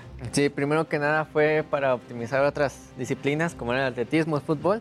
Y hasta que llegó el punto que por lo mismo, por acomodar horarios de escuela, horarios de entrenamiento, fue como me decidí por toda esta disciplina, que es donde yo noté y notaban este, todas las personas que tenía mayor potencial. La comida, la alimentación es fundamental, ¿no? No sé qué porcentaje eh, contribuya, no sé si el 70 o 60%, pero eh, ¿qué tan estricto debes de ser en tu alimentación? Sí, dependiendo de, de qué tan cerca esté a una competencia, es lo más estricta que se vuelve o no al momento de la alimentación. Yo estoy totalmente convencido que es 100% descanso, 100% alimentación, 100% entrenamiento para un total. Si alguno falla, no, no se puede tener ninguno de, de un buen resultado, si alguno falla de los tres. Y pues sí, de alimentación es un poquito más liviano ahorita que no estoy a punto de competir, que cuando es en competencia sí todo tiene que ir en- como debe de ser. El tema de, además del ejercicio natural, eh, muchas personas recurren a ciertos químicos anabólicos, pero si no lo haces bajo la supervisión de un profesional, porque muchas veces se dan los grupitos en los gimnasios y se van recomendando entre ellos sin eh, tocar el asunto con un especialista. ¿Qué sugieres o qué nos puedes decir en ese tema? Porque luego hay muchas cosas de las que se pueden arrepentir quienes se van por la vía libre. Primero que nada que, como todo, ¿no? Hay que informarse, eh, hay que informarse sobre todo, pros, contras, lo necesito, no lo necesito, realmente, Sí, ¿qué, sí. be- qué beneficio no solamente me va a dar en un cierto periodo de tiempo, 5 o 10 años, sino a la larga? Claro. 30, 40, 50 años, ¿qué tanto me va a afectar o me va a beneficiar todo eso? Y sobre todo que quien decida hacer ese tipo de cosas, que se informe y vaya totalmente con un especialista. No solamente hablemos de sustancias, desde la suplementación, la alimentación, luego desde la misma alimentación hay gente que les recomienda cosas que no van y ahí es donde se andan entrando en desnutrición, Claro. problemas de salud, solo con la alimentación, suplementación y de- olvidemos lo, lo más No. peligroso. José Ángel, eh, eh, un poco dando seguimiento a esto, dime algo, hay muchos mitos, ¿no? Porque cuando hablan de cuerpos como el que tú tienes, o como seguramente hemos visto en este tipo de competencias de, de fisicoculturismo, pues vemos que son súper musculosos, ¿no? O sea, ya, güey, mira, de verdad que yo a veces estoy cuatro horas y nomás nunca he tenido el bracito así. Eh, ¿Qué pasa? Porque hay muchos mitos y, hay- y se habla justo de que si no se meten algunas cosas, de que si no hay algunos temas ahí, no se pueden poner así. ¿Es cierto? No, no es cierto. Hay tipos de físico como todo. Hay físicos, dejemos personas que hacen ejercicio, personas que no hacen ejercicio. Hay físicos más robustos, más delgaditos, más panzoncitos, más de hombros. Es lo mismo. Hay, Tú no creas que ellos no hacen ejercicio, ¿eh? Todos ellos hacen ejercicio, nada más que sí les hace falta a lo mejor una hora más de lo que tú le haces, pero, pero no, si no estarían como tú todos, ¿eh? Así. Ahora, hay claves para iniciarse en esta disciplina, o sea, cuando hiciste otro tipo de ejercicios o simplemente no lo hiciste y es el momento en que decides dar el salto a algo así. Está el caso, por ejemplo, de Vanessa Guzmán, una actriz de televisión, de telenovelas, que de repente de la noche a la mañana dejó todo para convertirse en atleta de esta disciplina. Ha ganado ahora un premio, en el primer lugar de fisicoculturismo en, en el tema femenino. Y bueno, tuvo muchas críticas al respecto, ¿no? Porque cómo era posible, decía eh, pues sus seguidores y algunos eh, que la denostaban sin haberla conocido Sí. antes. Eh, ¿Cómo hacer ese cambio? Primero que nada, yo creo que ella hizo algo muy inteligente. Hacer sin decir. Así es como se logran los éxitos. Hacer sin decir. Hacer sin decir. Porque si dice- di- el que dice mucho, hace poco. Entonces el que lo vayas haciendo, ah. lo vayas haciendo día con día, das el salto, ganas. Ni nos dimos cuenta, ¿va? ¿En qué momento pasó? Ella fue haciendo su trabajo día con día. Dio el resultado. ¿Cómo dar ese salto? Hacer las cosas por uno mismo. No por demostrar, no por quedar bien con otras personas. Hacerlo porque realmente nos nace y nos gusta hacer esta disciplina. Gente así es la que está en el primero, segundo, tercer, quinto lugar. Gente así es la que se para en una competencia y es la que logra los mejores resultados. Tú estás muy joven. ¿En qué momento dijiste, yo quiero dedicarme a esto, quiero tener este cuerpo? ¿Cómo, cómo fue que lo decidiste? Yo creo que fue más que nada darme cuenta que me apasionaba más. Me apasionaba mucho jugar fútbol de día hasta la noche, casi, casi. El atletismo, el correr, fui el corredor de, de fondo, medio fondo, de velocidad. Pero el ir, el entrenar, el dar el máximo y más que eso, fue lo que me hizo pensar a mí que en esa disciplina podía quedarme y sobre todo que al entrar en, en CEU obtuve el, el apoyo de toda la universidad para en mi primera competencia que fue el Mr. Puma. Ese fue el detonante que dije de aquí. De aquí soy. Sí. Pues José Ángel, muchísimas gracias por haber estado con nosotros. La verdad es que un cuerpo, un cuerpo bien trabajado, bien ¿Ah, es- eh, escultural, nunca va a pasar, nunca va a pasar desapercibido.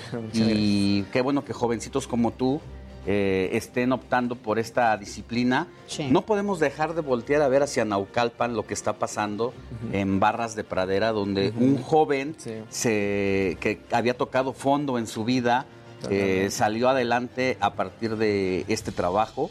Y hoy, eh, incluso en gimnasios en el Valle de México, están cambiando sus herramientas porque quieren tener eh, barras dentro de los gimnasios, porque a falta de recursos inicialmente ellos pusieron barras paralelas donde en lugar de hacer eh, pesas con estas herramientas Con que mancuernas que se conocen, pues era mediante este método y hoy está cambiando su entorno porque están dejando los chavos las drogas, Sí, eh, el vicio para dedicarse a esto como tú lo estás haciendo y hoy en, en este día pues queríamos visibilizarlo precisamente para que muchos se animen. Muchas gracias, sí. Salva muchas vidas, la verdad. Gracias, gracias. Y qué bueno, pues que los chavos que te vean, que vean de qué, de qué se trata. Háganlo, no importan las horas. Hay que ser disciplinados, no ir y después ir por unos taquitos. Pues no. O sea, como muchos aquí le hacen. Gracias, gracias, José Ángel, y felicidades. Muchas gracias a Gracias. ustedes. Gracias. Vámonos a más información. Mire, ustedes saben, porque pues en estas fechas se habla más de ello, ¿no? ¿Qué son las brujas? Mire, vamos, vamos a escuchar qué es esto. Si escuchas la palabra bruja, seguro piensas en una mujer malvada que prepara en un caldero pociones mágicas para hacer el mal. Te tengo una noticia. En el pasado, las brujas no eran asociadas con lo malo, sino todo lo contrario. Aunque en el siglo XV se llevó a cabo la caza de brujas en Europa, cuando las mujeres fueron ejecutadas injustamente por la iglesia por cuestionar a la autoridad o utilizar hierbas y brebajes para curar enfermos. Por otro lado, las novelas de fantasía siempre han sostenido que las brujas se trasladan en escobas. Este mito realmente tiene que ver con las alucinaciones, ya que aplicaban un ungüento alucinógeno en las mucosas genitales y el palo de la escoba era untado con esa sustancia para frotarlo en sus partes íntimas. El efecto que tenía causaba alucinaciones en ellas y afirmaban que volaban sobre las montañas. De ahí la idea de que vuelan desnudas sobre una escoba. Y si te preguntas por el sombrero, ni siquiera es un atuendo real de una bruja. Proviene de mujeres que lo usaban en Inglaterra y elaboraban una bebida parecida a la cerveza en un caldero con hierbas.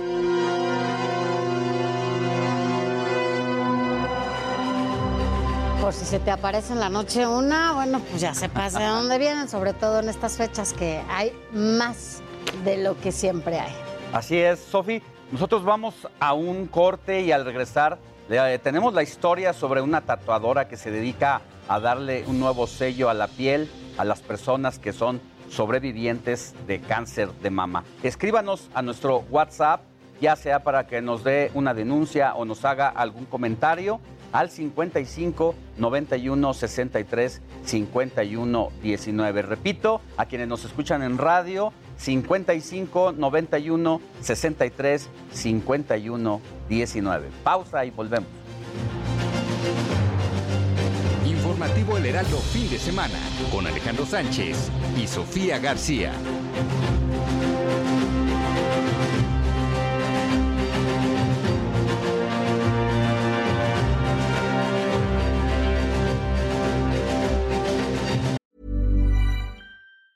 When you're ready to pop the question, the last thing you want to do is second guess the ring. At Bluenile.com, you can design a one of a kind ring with the ease and convenience of shopping online. Choose your diamond and setting. When you find the one, you'll get it delivered right to your door. Go to Bluenile.com and use promo code LISTEN to get $50 off your purchase of $500 or more. That's code LISTEN at Bluenile.com for $50 off your purchase. Bluenile.com code LISTEN. Heraldo Radio. La HCL se comparte, se ve y ahora también se escucha.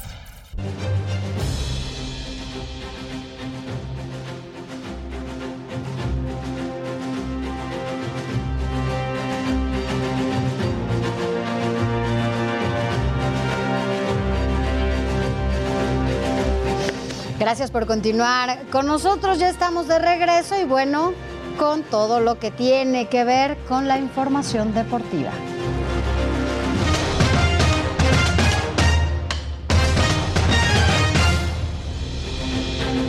Muy buenos días para todos y justamente este sábado 30 de octubre tenemos que hablar del cumpleaños de Diego Armando Maradona. Lamentablemente nos dejó eh, el pasado 25 de noviembre, por supuesto, hablando del año pasado, por lo cual es el primero en el cual ya no estará físicamente con nosotros. Sin embargo, el legado que ha dejado ha sido increíble. Por supuesto, el que para muchos es considerado el mejor futbolista de todos los tiempos. Ganó justamente el Mundial aquí en México en el 86, además de que también eh, fue pues campeón de la Copa UEFA con el Napoli, al igual que la Liga Italiana y la Liga Española con el Barcelona posteriormente. Llegó a dirigir a la selección de Argentina también en la Copa del Mundo de Sudáfrica 2010 y hablando con la relación que tuvo con nuestro país, comandó a los Dorados de Sinaloa del 2018 al 2019, en donde consiguió llegar a dos finales de manera consecutiva, aunque lamentablemente para él, pues ambas las perdió frente al San Luis. Y justamente el día de ayer se estrenó su bioserie que narra la vida del 10, que incluso fue inspirada para crear la iglesia maradoniana. Es por ello que este fin de semana en el fútbol argentino todos los partidos se detendrán justamente al minuto 10, el dorsal que él trae en la espalda, y se hará un minuto de aplausos. Además de que sonará en todos los estadios de la Liga Argentina La mano de Dios, esta canción que fue inspirada en el Pelusa. Y no me queda más que también recordar, Alex, que justamente la semana pasada que estábamos hablando del debate entre Pelé y Maradona, quién era mejor para algunos, para otros, tú me dijiste que el argentino. Sí, eh, dentro de la cancha, pero ya para... eh, Sí, cuando claro. hablas de una figura de esta talla, a veces siempre eh, se busca en todos los sentidos, ¿no? Sí, que sea eh, un buen ejemplo para la sociedad, sobre todo porque cuando un- fanáticos, como logró eh, hacer Diego Armando Maradona con esta iglesia incluso, pues manda un mal mensaje su indisciplina, ¿no? En la vida. Exactamente. ¿Empezaste a ver la, la serie? todavía no, apenas fue de ayer, pero sí, claro que la como buen periodista deportivo la tenemos que ver, a ver La qué tal, ¿no? Yo la, yo la voy a ver nada más para ver si es cierto que se retrata tal cual se ha dado a conocer. Muchas versiones alternas, incluso a su vida en, el, en la cancha, ¿no? Exactamente, y justo también, hablando de la iglesia maradoniana, pues hace poco llegó ya una, bueno, pues sí, un templo a nuestro país, por lo cual, pues igual, eh, pues incluso ya llegó de este otro lado del continente. Y cómo es curiosa la vida, ¿no? Porque el sábado pasado estábamos hablando de Pelé, ahora de Maradona, antes hablamos justamente hace 15 días de Messi y de Cristiano, entonces por ahí siempre van a estar conectados. Es el destino, muchachos, siempre. Oye, siempre, siempre. 61 años Las comparaciones. Pelusa. La verdad es que pues, en todas en toda la plenitud de la vida, 60 años, eh, tenía todavía mu- mucho por, por delante. ¿Cuántos años tiene Pelé? Pelé ya está arriba de los 70. O sea, la verdad es que la diferencia es mucha porque Pelé fue campeón tres veces seguidas. Tiene 81 años. Fue campeón en México en, en el 68, eh, perdón, en el 70. En el 68 fueron los Olímpicos. Pero lo que sucede con Pelé es que él ganó tres mundiales seguidos. Y es el único que lo, ha, que lo ha logrado. Entonces, pues ahí está la cosa. Lo que sí, Alex, quiero decirte es que Maradona en su momento dijo que le quedaron ganas de dirigir al América. Entonces pues ya no se ya no se pudo, pero bueno, así las la cosas. América. Ni a Boca Juniors, que era el equipo Como- también de sus amores, ¿no? Como Claro, un consejero salió, ¿no? podrá ser nada más. Exactamente. en caso de- Ahí, sobre todo en estas fechas, ¿no? Exactamente, justamente. Ahorita más, más Ajá. se siente, ¿no? Así es, justamente. Pues vamos a ver esta bioserie que sí, la verdad, eh, pinta para ser bueno. Un personaje con todas estas eh, decadencias, haber estado en la gloria y luego tocar fondo. Cuando metes la cámara a esa intimidad del personaje, debe ser toda una experiencia. Y vamos a ver a este actor que se parece mucho, realmente, Mucho. cómo lo interpreta. ¿no? ¿Cómo se llama? ¿No sabes? No, vamos a Hay tener el dato, pero lo que sí es de que hay que aprovechar, que es eh, puente este fin de semana, pues hay que, hay que aprovechar para ver la bioserie, Pues, ¿no? Ya estaremos platicando el siguiente fin de semana qué tal, a ver si les Me gustó, parece ¿no? muy bien. Va. Perfecto, Si te ves un Sofía. capítulo pues ya mañana platicamos. Sí, hay poquito a poco, va, me parece bien. Gracias, gracias, Gracias Adrián ustedes. Caloca por los deportes. Mire, y vámonos a, a otros temas, porque sin duda octubre es uno de los meses más importantes para las mujeres. El Heraldo Media Group lanza su campaña para la sensibilización sobre el cáncer de mama y de la mano de Fundación CIMA para la concientización de este padecimiento y en alianza también con Fundación Teletón en apoyo al tratamiento para adultos de esta enfermedad. Únete a esta gran iniciativa. Hazlo bien, mano al pecho. El Heraldo Media Group te invita a cuidarte. Tres minutos al mes suman años de vida. Palpa tu pecho en movimientos circulares usando tres dedos para detectar bolitas. Si detectas un bulto o irregularidad, consulta a tu médico. Hazlo bien, mano al pecho. Hazlo bien, mano al pecho.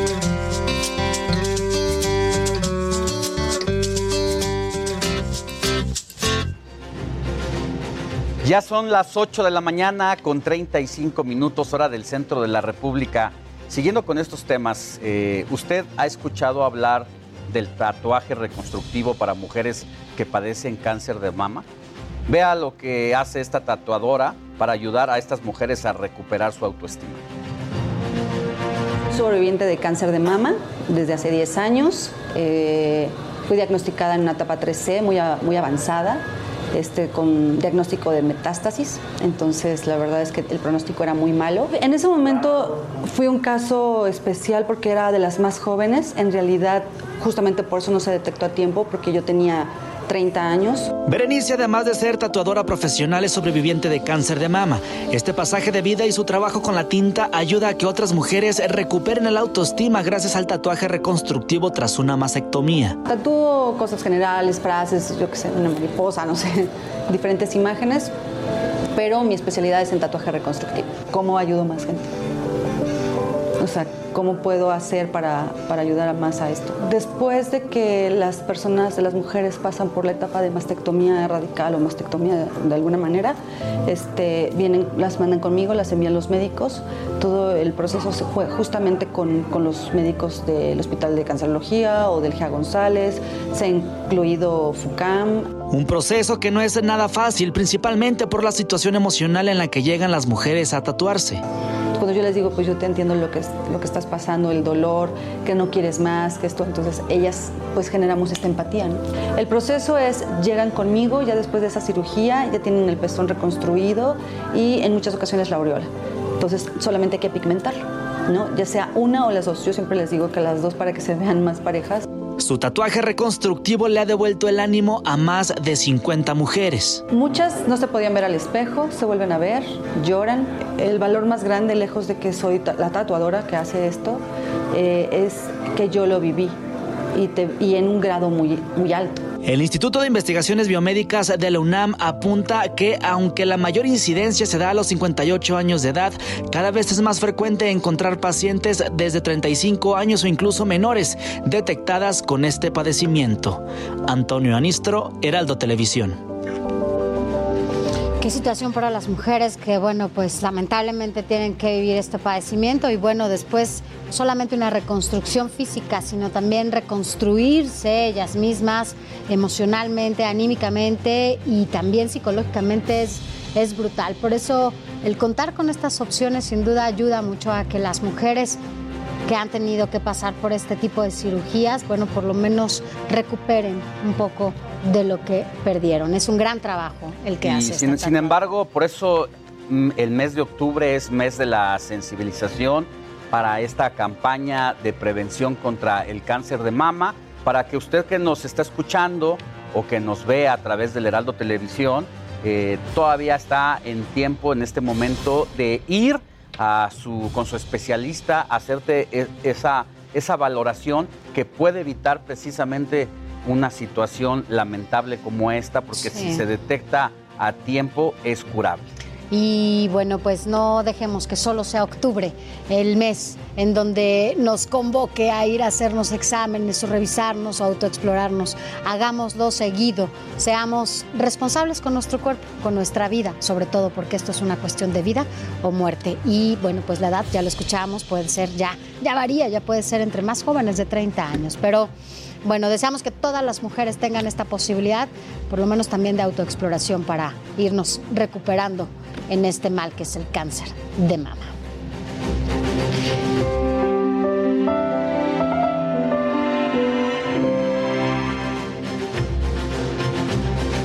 Es momento de nuestro reporte COVID-19. Claudia Sheinbaum, la jefa de gobierno de la Ciudad de México, informó que oficialmente concluyó la etapa de vacunación para este adultos con la primera dosis pues en las 16 alcaldías de la capital del país, mientras que el 94% ya cuenta con el esquema completo. La mandataria capitalina señaló que se aplicaron cerca de 13.5 millones de dosis con el apoyo de 43 unidades vacunadas, eh, vacunadoras funcionando al mismo tiempo y contó con la participación de al menos 15 mil servidores públicos. Escuchemos. Llegamos a vacunar 197.485, el máximo en un día, y con un promedio de 40 minutos por persona en la vacunación. Y el día de hoy, con este proceso, pues estaremos iluminando los edificios más icónicos de la ciudad de Blanco, agradeciendo sobre todo al personal de salud que nos apoyó tanto durante este periodo de la pandemia. Mire, la próxima semana comenzará la vacunación contra el COVID-19 para las personas rezagadas, tanto de la primera y la segunda dosis. Las fechas serán del 3 al 6 de noviembre. Ponga atención, del 3 al 6 de noviembre si usted es rezagada desde la primera y la segunda dosis. Y es que es necesario llevar una identificación oficial, expediente de vacunación en caso de que haya tenido la primera y el comprobante de la primera vacuna. Esto, bueno, pues en caso de, como ya se lo mencionaba, si la que es rezagada es la segunda dosis. Aquí nos dice de qué se trata Eduardo Clark, quien es director del Gobierno Digital de la Ciudad de México. Escuchemos.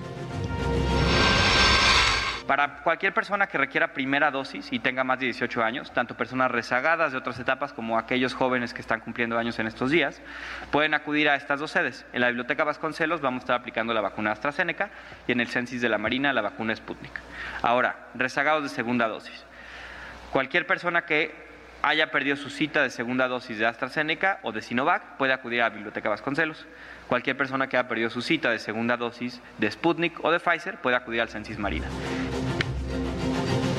Bueno, y a pesar de que estamos en este semáforo verde, la pandemia del coronavirus sigue estando presente, recuérdelo, por eso no deje pues de lado todas las medidas sanitarias que necesitamos tener como eh, pues el cubrebocas, Así y es. tener el, el uso, el uso del gel, entre otras cosas. Así es, es importante lo, lo que dices porque no podemos dejar de cuidarnos. Mire, vamos a ver cómo va el avance de esta enfermedad en el país. Respecto a las defunciones, las últimas 24 horas, el gobierno capitalino reportó 320. De este modo, el total se sitúa en 287 mil 951 muertes en lo que va de la pandemia, mientras que en los contagios se registraron 4.001 casos según el último corte y para un acumulado de 3.802.287 casos confirmados. Así las cosas hasta este momento en lo que tiene que ver con el COVID-19. Así es, y ahora es momento de cambiar de tema. La capital del país espera que al menos 3 millones de turistas la visiten para disfrutar eventos conmemorativos del Día de Muertos. Así lo informó Paola Félix. ¿Quién es ella? Es la secretaria de Turismo de la Ciudad de México. Esperamos más eh, de 3 millones de visitantes este fin de semana. Lo podemos ver porque la Asociación de Hoteles y Airbnb reportan 87% de reservaciones. Son grandes noticias para la Ciudad de México. La Ciudad de México está de vuelta, la ciudad que lo tiene todo.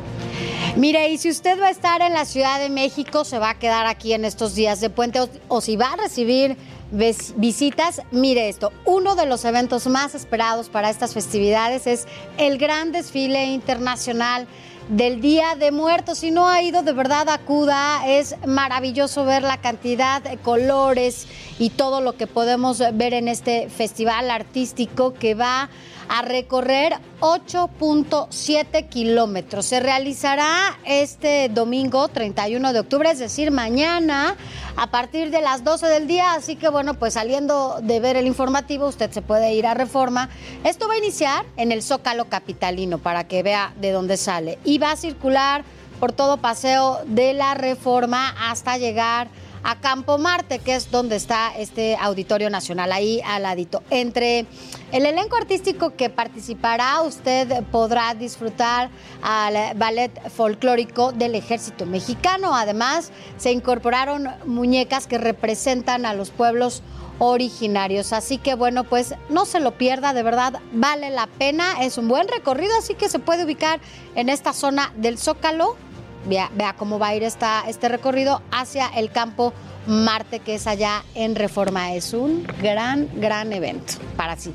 La verdad que sí, es un gran espectáculo el ver todas estas obras hechas a mano por artistas mexicanos, este tipo de alebrijes eh, transitando por el, eh, toda la avenida más importante de la Ciudad de México. Exacto. Reforma, la verdad es que nos tocó ir a. Sofía y a mí hace dos años, antes, Antes de la, pandemia. Y la verdad fue una bonita experiencia. Si a usted le gustan las fotografías, la verdad que tiene un gran escenario para sacar ahí, y lucirse y sacar el artista que lleva dentro. Y bueno, precisamente para seguir con este tema, la ofrenda es el evento más representativo de esta conmemoración. ¿Usted ya la puso? Así que no se puede perder la gran ofrenda del Día de Muertos. Se instalará en la explanada del Zócalo Capitalino del 31 de octubre al 2 de noviembre. Reúne 27 altares en los que participan los pueblos indígenas de la capital del país, así como Michoacán, Morelos, Tabasco, Oaxaca y Guerrero, entre otros estados. Tlaxcala colabora con 400 metros cuadrados de arte efímero plasmado en tapetes de acerrín por artesanos de Guamantla. Así que ahí está cultura pura para seguir con el más eh, pues, eh, acerca del Día de Muertos. Aquí Antonio Anistro se fue a Toluca a una de las ferias más tradicionales durante el Día de Muertos. Veamos y escuchemos. Los pasillos de esta plaza en el centro de Toluca huelen no solo a dulce, sino a tradición. Esto ha pasado de generación en generación. Yo soy la cuarta generación. Eh, mi bisabuelo fue el que empezó con esta tradición. Desde 1932, la Feria del Alfeñique, o mejor conocida como el Mercado de los Dulces de temporada de muertos, ha sido una parada obligada de propios extraños. Sí, han llegado gente hasta de Japón, inclusive franceses también. O sea, digo, desde allá hasta acá sí es un buen...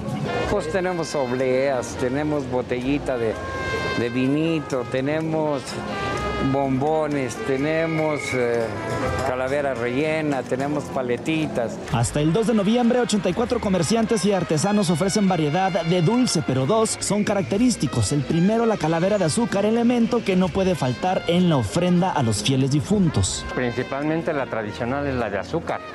Ajá. Ahora ya metieron la de chocolate, pero tradicionalmente es la de azúcar. Es a lo que yo me dedico. Esta es la tradicional de azúcar.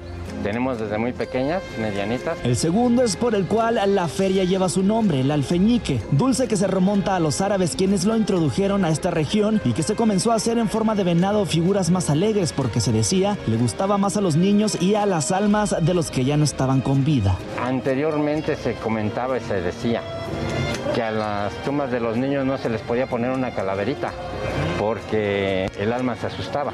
El alfeñique se empezó a hacer por los niños. Te voy a contar. Resulta que a los niños les daba miedo a la calaverita de azúcar. Entonces se pensó en hacer un dulce como más llamativo para los niños y fue cuando se empezó a elaborar lo que es el alfeñique. Estos días es común ver habitantes del centro del país llegar hasta aquí por ese elemento que falta en el altar o mejor dicho, por aquel dulce que le gustaba al familiar que trascendió. Oye, y en particular la tradición del Día de Muertos, ¿te gusta? Demasiado. Sí. Perfecto. Es muy bonita. Pues el ambiente, como que siempre se pone muy bonito, muy accesible. Oigan, y bueno, más que un dulce de chocolate que estamos viendo aquí, realmente es una artesanía que se hace acá en Toluca, y sobre todo que se puede disfrutar y se puede comer.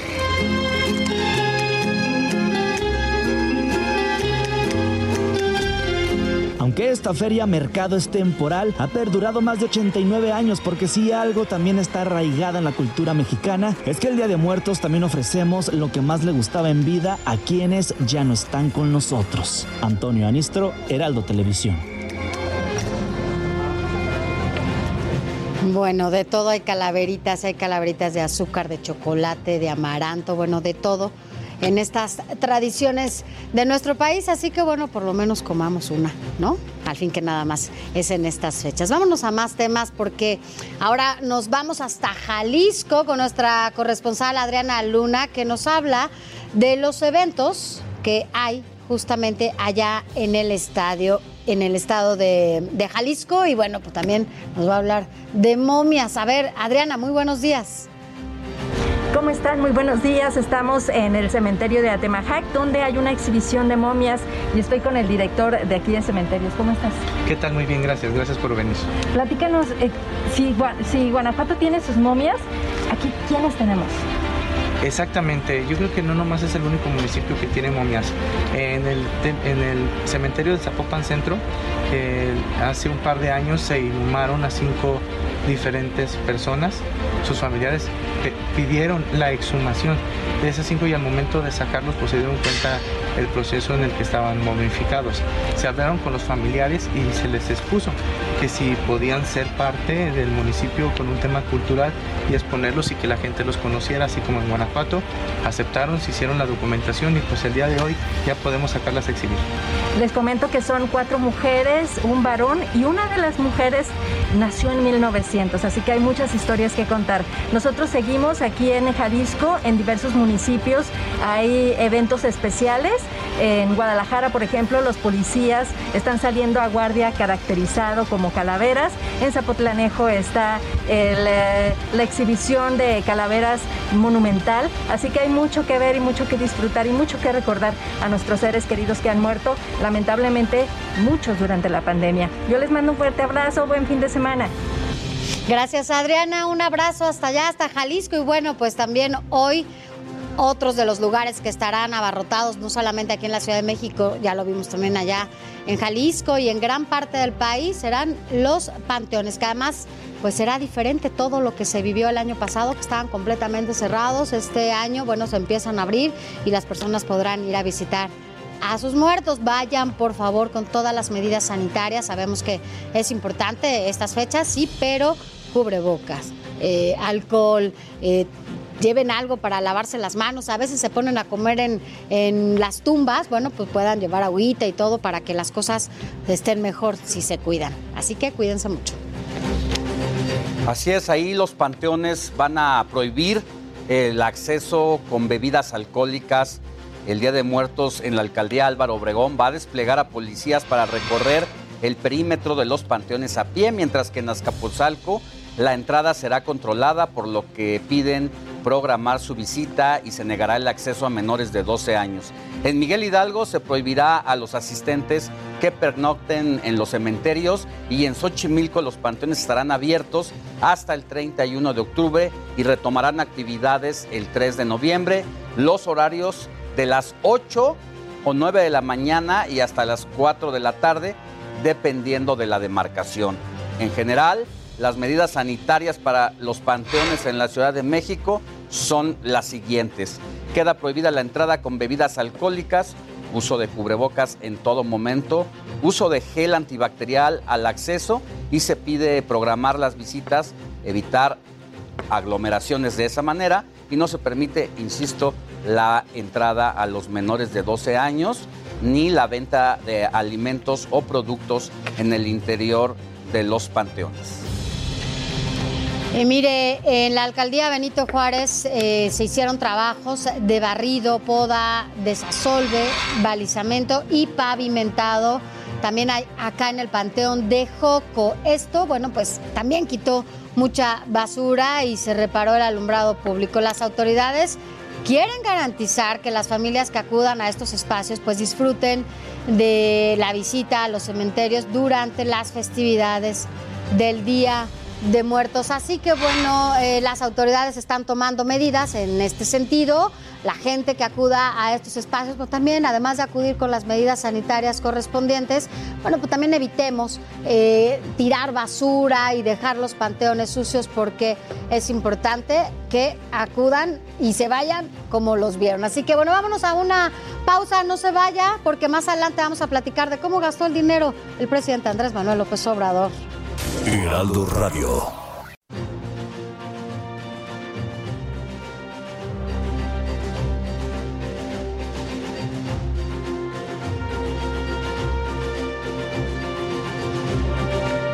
Ya son las 9 de la mañana en punto. Gracias por continuar con nosotros. Estamos de regreso en el informativo de fin de semana y es momento de ir al resumen de la semana con Abraham Arreola. La semana siempre tiene información importante. Pero mira, en estos minutos te voy a platicar de todo lo contrario. Comenzamos en China. Ahí un directivo de una empresa tuvo la grandiosa idea de anunciar que por las bajas ventas se haría un harakiri. Por este chistecito de mal gusto, el gobierno ya le dio sus apes y una sanción. Ahí mismo en China, también prohibieron los rascacielos. No puede haber más altura que la alteza del gobierno. A partir de ya, los edificios no podrán pasar de 500 metros de altura. Que vamos, tampoco es algo chiquito, ¿eh? Es casi el triple de la Torre Latino. En Japón, la capital de la tecnología donde hasta se casan con hologramas vivientes, los funcionarios todavía usan disquets. Pero como usarlos cada vez está saliendo más caro, obviamente, pues ya van a actualizarse. 30 años después, ¿verdad?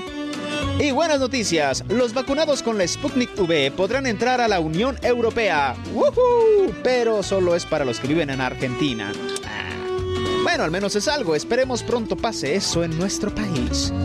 Y hablando de nuestro país, en Puebla se volaron la barda literalmente. Resulta que en el penal de Puebla un sujeto obtuvo su libertad. Eso pues es X, ¿no? Pero la tarjeta de liberación se la dieron a otra persona. ¡Qué bello! Dicen que fue una equivocación. Ay, usted disculpe. Pero ya andan investigando al becario que se confundió porque igual y... No fue tanto un error. Upsi. Ah, ¿quieren que nos pongamos serios? Ok. La Secretaría de Hacienda dijo estar satisfecha porque, aunque en el tercer trimestre les fue como en feria por el COVID, los negocios parados, la reforma en materia de outsourcing, aún así les fue mejor de lo que esperaban. Ok, ok, pero pues entonces díganme qué es lo que estaban esperando, invasión de aliens, tornados de tiburones o qué. Al menos dicen que pues salió bien y esperemos estar bien. Ahora ya estás bien desinformado. Tal vez son notas que no cambian al mundo, pero créeme que seguramente te sacarán una sonrisa y te harán el centro de atención en las fiestas. Yo soy Abraham Arreola. Muchas gracias. Gracias, Abraham. Arreola es el desresumen, que ahora lo tendremos aquí con ustedes cada sábado para que, bueno, por lo menos exacto nos saque una sonrisa desde temprano. Mire, vámonos a otros temas que, bueno, nos van a quitar un poco la sonrisa. Y es que esta semana, eh, en particular el jueves, el Auditor Superior de la Federación entregó la segunda parte de la revisión del ejercicio de la cuenta pública 2020, donde se concluye que el gobierno federal debe aclarar 4 mil millones de pesos de inconsistencia. La federación tiene cuatro meses para responder a las inconsistencias. Sin embargo, ¿qué pasó con el gasto del 2019? Una vez que, bueno, pues ya se han vencido todos los plazos para que, para que puedan responder a las anomalías detectadas en la fiscalización pasada. La Comisión de Presupuesto de la Cámara de Diputados, bueno, pues ya aprobó la cuenta pública del 2019 del gobierno de Andrés Manuel López Obrador. Y esto a pesar de que la Auditoría Superior de la Federación detectó irregularidades y posibles eh, recuperaciones económicas por más de 100.914 millones de pesos. Los ingresos públicos presupuestarios ascendieron a 5 millones 384.984 pesos, cifra que por supuesto superior eh, la que se estimó en la ley de ingresos. El documento resalta pues una ligera mejoría en el saldo histórico de los eh, requerimientos financieros del sector público y también refleja un cambio de programas prioritarios en la política. Pero bueno, pues así como usted, nosotros necesitamos que nos expliquen justamente qué es lo que quedó pendiente, qué pasó. Y para hablar justamente sobre este tema, agradecemos que nos acompañe aquí en el estudio al diputado Héctor Saúl, diputado por el PAN, quien además es secretario de la Comisión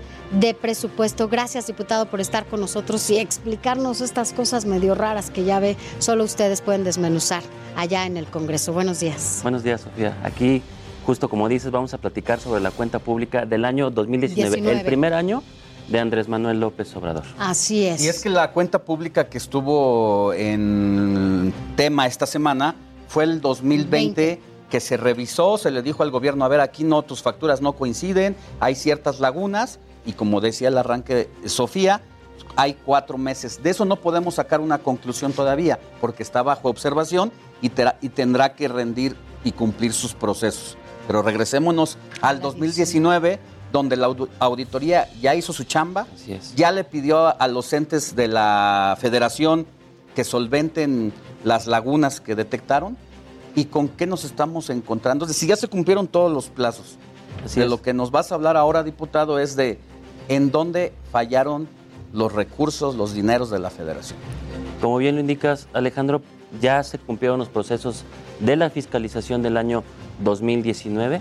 En este momento, en la Cámara de Diputados, ya en la Comisión de Presupuesto, se aprobó por la mayoría de Morena y sus aliados esta cuenta pública. Obviamente desde el Partido Acción Nacional votamos en contra porque sí encontramos varias anomalías de ese año. Te puedo explicar que primero en la parte de los ingresos tributarios, esta administración había calculado para ese entonces eh, llevar a cabo una recaudación de 3.3 billones de pesos. No llegaron a la meta, se quedaron abajo tres puntos abajo, lo que no, lo que no es poca cosa. O sea, eso representaría alrededor de 140 mil millones de pesos que no pudieron recaudar. Pero lo grave eh, en esta situación es que cuando se presenta esta situación comienzan a fallar en las aportaciones, en las participaciones federales que deben de dar a los estados y a los municipios. Y otra razón muy importante y que es grave es que cuando no se llega a estos límites de recaudación, eh, tienen eh, la excusa para tomar recursos de los fondos de estabilización, que son como los fondos de ahorro que tenemos los mexicanos, y entonces echan mano de esos fondos que, por cierto, Alejandro y Sofía, nunca durante más de 20 años eh, que existen estos fondos, no se habían tomado recursos de los fondos de estabilización. Se crearon con Fox. exactamente. Y es la primera vez que un gobierno eh, toma parte de los ahorros de los mexicanos porque no cumplen las metas. Entonces, eh, eh, eso, eso nos parece grave. Ahora hay que decir que este fondo, esta gran bolsa, que es como los ahorros que tenemos los mexicanos, ¿no? por llamarlo de alguna manera, fueron eh, tomados por este gobierno porque justo no recaudaron lo que ellos habían estimado que se iba a recaudar ¿no? en, en su ley de ingresos del 2019. Así es.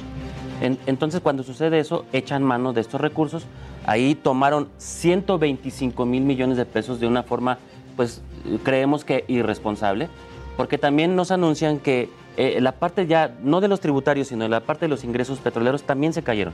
Esto quiere decir que la plataforma, que la producción en México de, en este año 2019 se cayó. Habían, habían eh, previsto 1.8 millones de barriles diarios que se producían. No, no, no, no llegaron se, hubo una producción menor de 1.7 más o menos millones de barriles diarios, pero lo que eso hizo que se cayeran hasta 90 mil millones de pesos los ingresos durante todo este año eh, eh, en Pemex. Y aún así también en esta cuenta pública le vuelven a inyectar dinero bueno a Pemex, es decir, 97 mil millones de pesos a pesar de las pérdidas que tuvo. Y esa es de las cosas que no podemos ¿Se está acabando ese fondo o todavía tenemos ahí buenas reservas? Pues esta, este anuncio fue esta revisión hasta 2019. Para 2020 todavía fue peor, que es lo que estamos justo revisando. Y ya, veremos en unos meses más la cuenta pública de 2020. Este informe que dio la auditoría es un informe preliminar. Y bueno, las cosas en 2020 seguramente todavía serán peores. Regresémonos al 2019. Eh, esto puede trampearse, puede llevar eh, una situación de índole allí, eh, de sacar provecho. Es decir, fijas una tasa de ingresos. Así es. sabiendo que no se va a lograr por la historia inmediata del sistema tributario.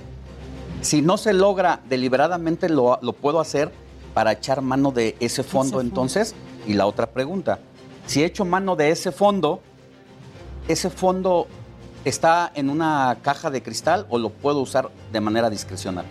Justo como lo dices Alejandro, eh, la preocupación desde Acción Nacional es que año con año este gobierno en particular ha venido sobreestimando la meta de ingresos. Justo como dices, saben que no van a alcanzar la meta porque saben que la excusa perfecta para echar mano de esos mm. fondos de ahorro es que no lleguemos a las metas tributarias. Y entonces eh, lo toman y es de uso discrecional para las cosas que ellos requieran, porque ese recurso ya no viene a la, a la Cámara de Diputados para que vuelva a ser destinado. Tiene que comprobar, ¿no? O lo pueden usar como sea. Así es. Y vale la pena destacarlo porque en el debate que viene la próxima semana para terminar de aprobar la ley de ingresos, pueden repetir la historia. De hecho, de, fijarse la tasa más alta de lo que realmente es posible para volver a recurrir a esta, el fondo. a esta, a esta estrategia. Justo como lo mencionas, hablando, acaba de suceder hace apenas unos días aprobaron la ley de ingresos.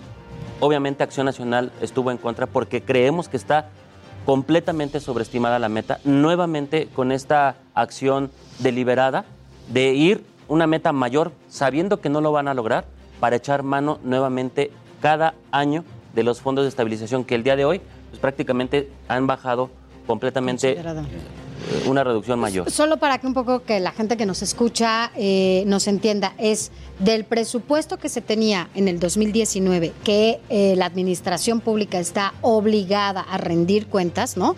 Para saber cómo se gastaron cada peso de esos eh, dineros, pues no se comprobó ciento, ¿cuántos millones? de 100 mil millones 100 mil millones de pesos no se pudieron comprobar. Sin embargo, se les dio un plazo, ¿no? A la administración pública, a cada una de las dependencias que les correspondía, que lo comprobaran por si pasa faltó tiempo, por las cuestiones administrativas. Sin embargo, no se comprobó. Ya se cerró esta cuenta pública y el 2019 se queda con 100 mil millones de pesos sin comprobar y sin que nadie pueda decirle nada a la administración actual, ¿no? Del gobierno de la 4T. Justo como lo dice Sofía, encontramos una grave anomalía en, en que se determina que hay más de 100 mil millones de pesos que no fueron comprobados. Es decir, el discurso de, de materia anticorrupción de este gobierno se cae. Ujú. 100 mil millones de pesos no es una cosa menor. 100 mil millones representaría haber eh, hecho un sinfín de 5 o 10 hospitales más, haber eh, seguido con las estancias infantiles, haber seguido con el apoyo a mujeres en refugios, en medicamentos de los niños contra el cáncer. Esos 100 mil millones de pesos es un fondo que hubiéramos podido utilizar en muchas cosas, en un destino sano para todos los mexicanos. ¿Qué pasa ahí? Que encontramos las principales anomalías en los programas insignia del gobierno de Andrés Manuel López Obrador, en el programa eh, de jóvenes construyendo el futuro, en el programa Sembrando Vida, en el programa de becas para adultos mayores, eh, en, el- en la utilización de, de esta brigada que tienen de, de servidores de la nación. Ahí es donde se encuentran las principales anomalías, con más de 4 mil millones de pesos en, en- en todos estos programas que, no, que, que fueron fondos desviados, que fueron recursos que no fueron comprobados y que pasaron todas las confrontas y procesos ante la Auditoría Superior y no se pudieron comprobar. ¿Qué es lo que sigue? Que la Auditoría Superior, junto con las autoridades, comiencen con los pliegos de responsabilidades administrativas y los pliegos, en su caso, de carácter penal. Claro, mm, es una cosa. Y esto no lo dice el PAN, ni lo dice el PRI, ni lo dice el PRD, ni es un complot. Esto lo dice la auditoría a partir de eh, las pruebas que no pudieron presentar eh, pues el área. No solventarlo, Y ¿no? solamente decir que el daño puede ser mayor porque tan solo es una muestra auditable de todo el ejercicio de los recursos. ¿De cuánto es la muestra? Del 100% de los recursos, ¿cuánto es lo que se audita más o menos año con año? Eh, eh, como bien lo menciona, eh, los recursos para ese año 2019 fueron de 6.1 billones de pesos. Imagínate, es imposible revisar todo, Todo. como bien dice Alejandro, pero las muestras pues llegan entre un 20%, 25%, unas muestras en todas las entidades y apenas arroja, bien como mencionas, es una muestra y hay una observación ya de 100 mil millones de pesos. Obviamente, seguramente, eh, eh, en todas las cosas que no fueron auditadas porque es imposible, pues seguramente habrá anomalías. Pero sí, sí nos da a entender y sí nos da una muestra muy representativa de que este gobierno desde el primer año estuvo actuando mal y el discurso de, anticorrupción pues simplemente no se cumple. También porque hay que decirlo, parte de lo que ha pasado en esta en este gobierno son estas adjudicaciones directas, ¿no? En donde bueno, se habla de muchísimos millones de pesos y que tampoco hay transparencia, ¿no? En el ejercicio de los recursos, las adjudicaciones directas, la manera en que se dan los dineros en los programas sociales, esta manera de dar y quitar como pues los fondos, ¿no? Que ahora van a estar auditando o que vienen ya en el 2020, vamos a ver qué pasó con el Fonden, qué pasó con todos estos fondos que desaparecen, ¿dónde está el dinero, ¿no? ¿Cómo se utilizó? que justo esta parte que viene para 2020 es justo donde nos vamos a concentrar. En el 2020 es cuando se da eh, eh, esta cancelación de los fideicomisos y todos los fondos que había. Entonces, viene una parte importante para la cuenta pública de 2020 porque tenemos que definir todos esos recursos de los fondos y fide- fideicomisos que fueron cancelados, a dónde se destinaron o en dónde están o, qué, o de qué forma se, se hizo un destino de gasto que beneficiara a los mexicanos. Justo cuando estábamos viviendo la pandemia en el año 2020, que fue la época más difícil que pasamos Muy. todos los mexicanos. Y, le- y les quiero dar un dato muy rápido también. En esta cuenta pública, lejos del discurso también de que no hay endeudamiento en el país, claro que sí lo hay. Para 2019 ya utilizaron más de 500 mil millones de pesos, es decir, más de medio billón de pesos, y eso representó que, que poco a poco exponencialmente se va, va creciendo nuestra deuda. En ese entonces representaba un 45% eh, eh, los saldos históricos de la deuda sumados a los de 2019 Ujú. ya llegaron casi como a 11.5 billones de pesos. Eso representaba como el 45% del PIB nacional.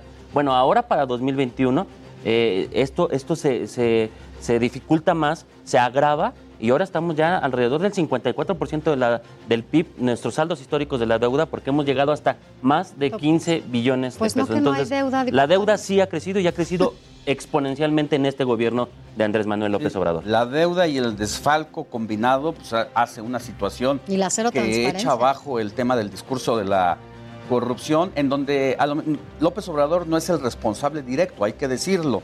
Cada dependencia también tiene su propia responsabilidad, pero si estás en la sintonía de barrer las escaleras de arriba para abajo, pues hay que empezar por tomar cartas en el asunto en esta situación para que cada responsable pues esté rindiendo cuentas ante la justicia ahora, porque ya no lo pudo ren- rendir ante la auditoría, ese seguiría el siguiente paso. Y pues vamos a ver porque si bien el tema que los temas que tú dices sembrando vidas, jóvenes construyendo el futuro, que son los programas insignias, Estrella. precisamente se implementaron a partir de una nueva política de gobierno en donde se desaparecieron las delegaciones de las distintas dependencias precisamente porque era el foco de corrupción. Lo que nos está diciendo este resultado es que tanto existía del- corrupción con las delegaciones como, Como con con los programas sociales Claro. y hay que entender el movimiento incluso político que se dio donde el responsable de este gran programa era eh, Gabriel García y que ya no está. Entonces, muchísimas gracias, diputado. Vamos a seguir Gracias. pendiente esta semana, que es clave porque la semana que viene. Vie- Viene el presupuesto, viene la aprobación del presupuesto pues de, de toda, de todo el gobierno. ¿no? Viene la discusión, empezaremos en comisión esta semana que viene y ya a partir del 9 de noviembre estaremos en el Pleno discutiendo el presupuesto de México. Bueno, pues feliz Halloween. Muy bien. Muchas gracias. Muchas gracias. Muy, que estés muy, bien. ¿eh? Feliz día. Y bueno, esperamos que nos cuentes más adelante Claro cómo sí. quedó el 2020. ¿Vale? Gracias, diputado Héctor Muchas Saúl, gracias. diputado del PAN y secretario de la Comisión de Presupuesto. Mire, vámonos a otros temas a propósito de todo lo que estamos aquí. ¿Ustedes han eh, pensado en cuánto van a gastar en, en cuestión de tiempo y de dinero para ir al nuevo aeropuerto en Santa Lucía? Bueno, pues mi compañero Antonio Anistro se dio a la tarea de hacerlo. Así que veamos.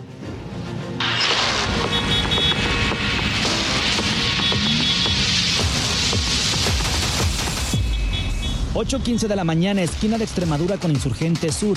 El tráfico como en tiempos de prepandemia.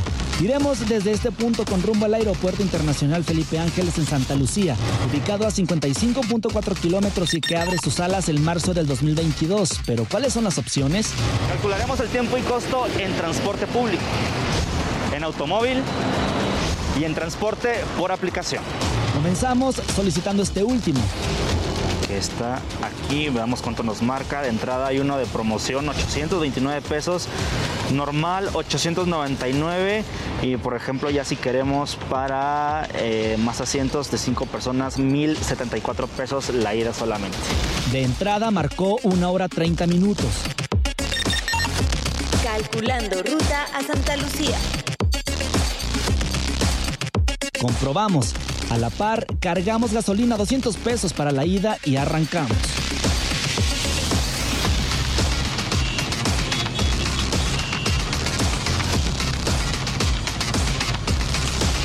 La ruta más rápida fue Insurgente Sur, Río Churubusco, Puerto Aéreo y aquí nos topamos con tráfico lento. Posteriormente, Circuito Exterior Mexiquense y la autopista México-Pachuca. En total, dos peajes. El primero, 16 pesos. El segundo, el de la autopista México-Pachuca de 58. Transcurrida una hora, el tráfico se alenta por obras en reparación.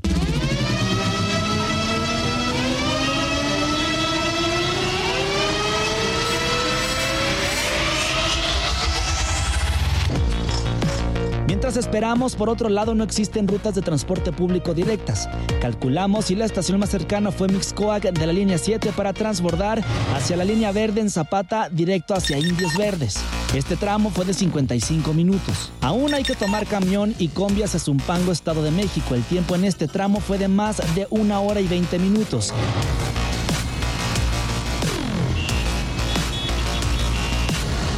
Llegamos. Aunque el nuevo aeropuerto pretende resolver el problema de la saturación en la zona metropolitana, algunos viajeros tienen preferencia por el aeropuerto de la Ciudad de México. Creo que es más conveniente el, aeropuerto que tenemos aquí. Obviamente está mucho más fácil de llegar. más accesible y obviamente en menos tiempo. Y se hace demasiado tiempo porque se hace cuer- eh, cuello de botella en la subida de indios verdes de aquí para allá. Hasta para los que no tienen carro, un servicio por aplicación les resulta más caro. Es caro, sí. Un Uber de aquí al nuevo aeropuerto, que es este. Santa Lucía estamos hablando, ¿no? Es caro. Para resolver esta problemática, la Secretaría de Comunicaciones y Transportes dio a conocer distintas obras que, de acuerdo a estimaciones, ayudarán a llegar en menos de 50 minutos, entre ellas la ampliación del tren suburbano con capacidad para transportar a 70 mil pasajeros y se estima que la primera etapa esté concluida en junio de 2022. Mientras esto sucede, recapitulamos. Y bueno, ahora sí llegamos a la base aérea Santa Lucía, ubicada aquí en Zumpango, Estado de México. Y para que nos demos una idea, Automóvil propio, 1 hora 47 minutos, el costo 274 pesos. Automóvil por aplicación, 1 hora 47 minutos, el costo 899 pesos. Transporte público, 2 horas y 20 minutos, el costo 80 pesos solamente con la ida. Hay que recordar que para un vuelo nacional es necesario presentarse con 2 horas de anticipación y para un vuelo internacional al menos con 3 horas antes. Antonio Anistro, Heraldo Televisión.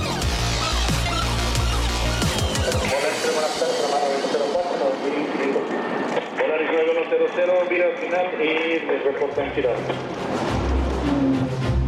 Oye, muy buena información de Antonio Anistro, pero ahora ya sabemos todo el recorrido que tenemos que hacer para llegar a Santa Lucía. Así que si antes, ¿cuánto salías con anticipación? ¿No? Como dos horas de tu casa a veces, porque en lo que llegas, si era un nacional o un te- internacional, ¿cuánto tiempo? Ahora tienes que salir por lo menos como unas cuatro o cinco horas. Sí, ya es otro viaje, ¿no? Eh, prácticamente otro vuelo Como si fueras a Michoacán. en ¿no? carretera. En carretera. Y ya es lo que vas a llegar al aeropuerto. No, bueno, así las cosas. Así que bueno. ¿A dónde nos vamos, Alex, ahora? Y de Santa Lucía nos vamos hasta el mercado de Sonora, donde nuestro compañero Mario Miranda eh, se fue a echar una vueltecita por allá para saber cómo va la venta de disfraces para aquellos que lo dejaron en el último momen- momento. Buenos días, Mario, ¿cómo estás?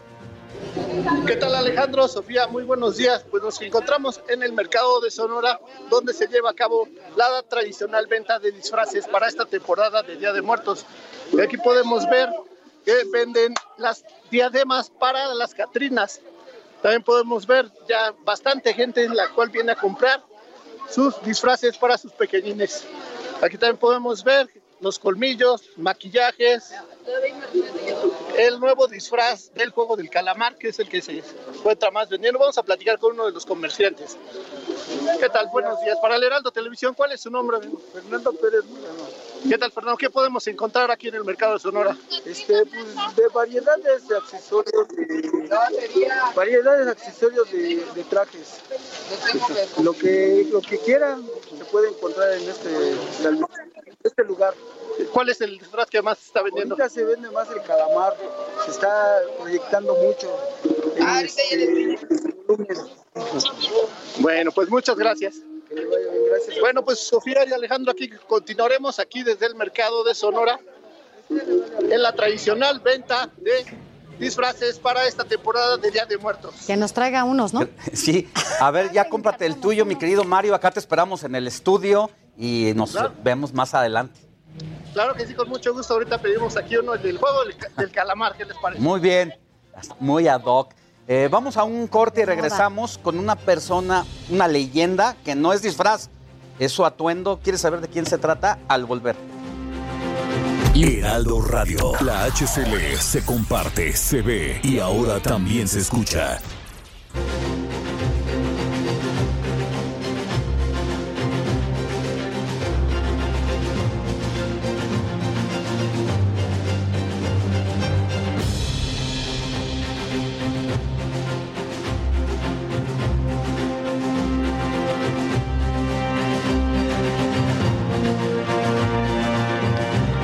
Por continuar con nosotros. Ya son las 9 de la mañana con 30 minutos, así que bueno, estamos en el último bloque del informativo fin de semana, solo por hoy, sábado, así que bueno, pues a qué vamos.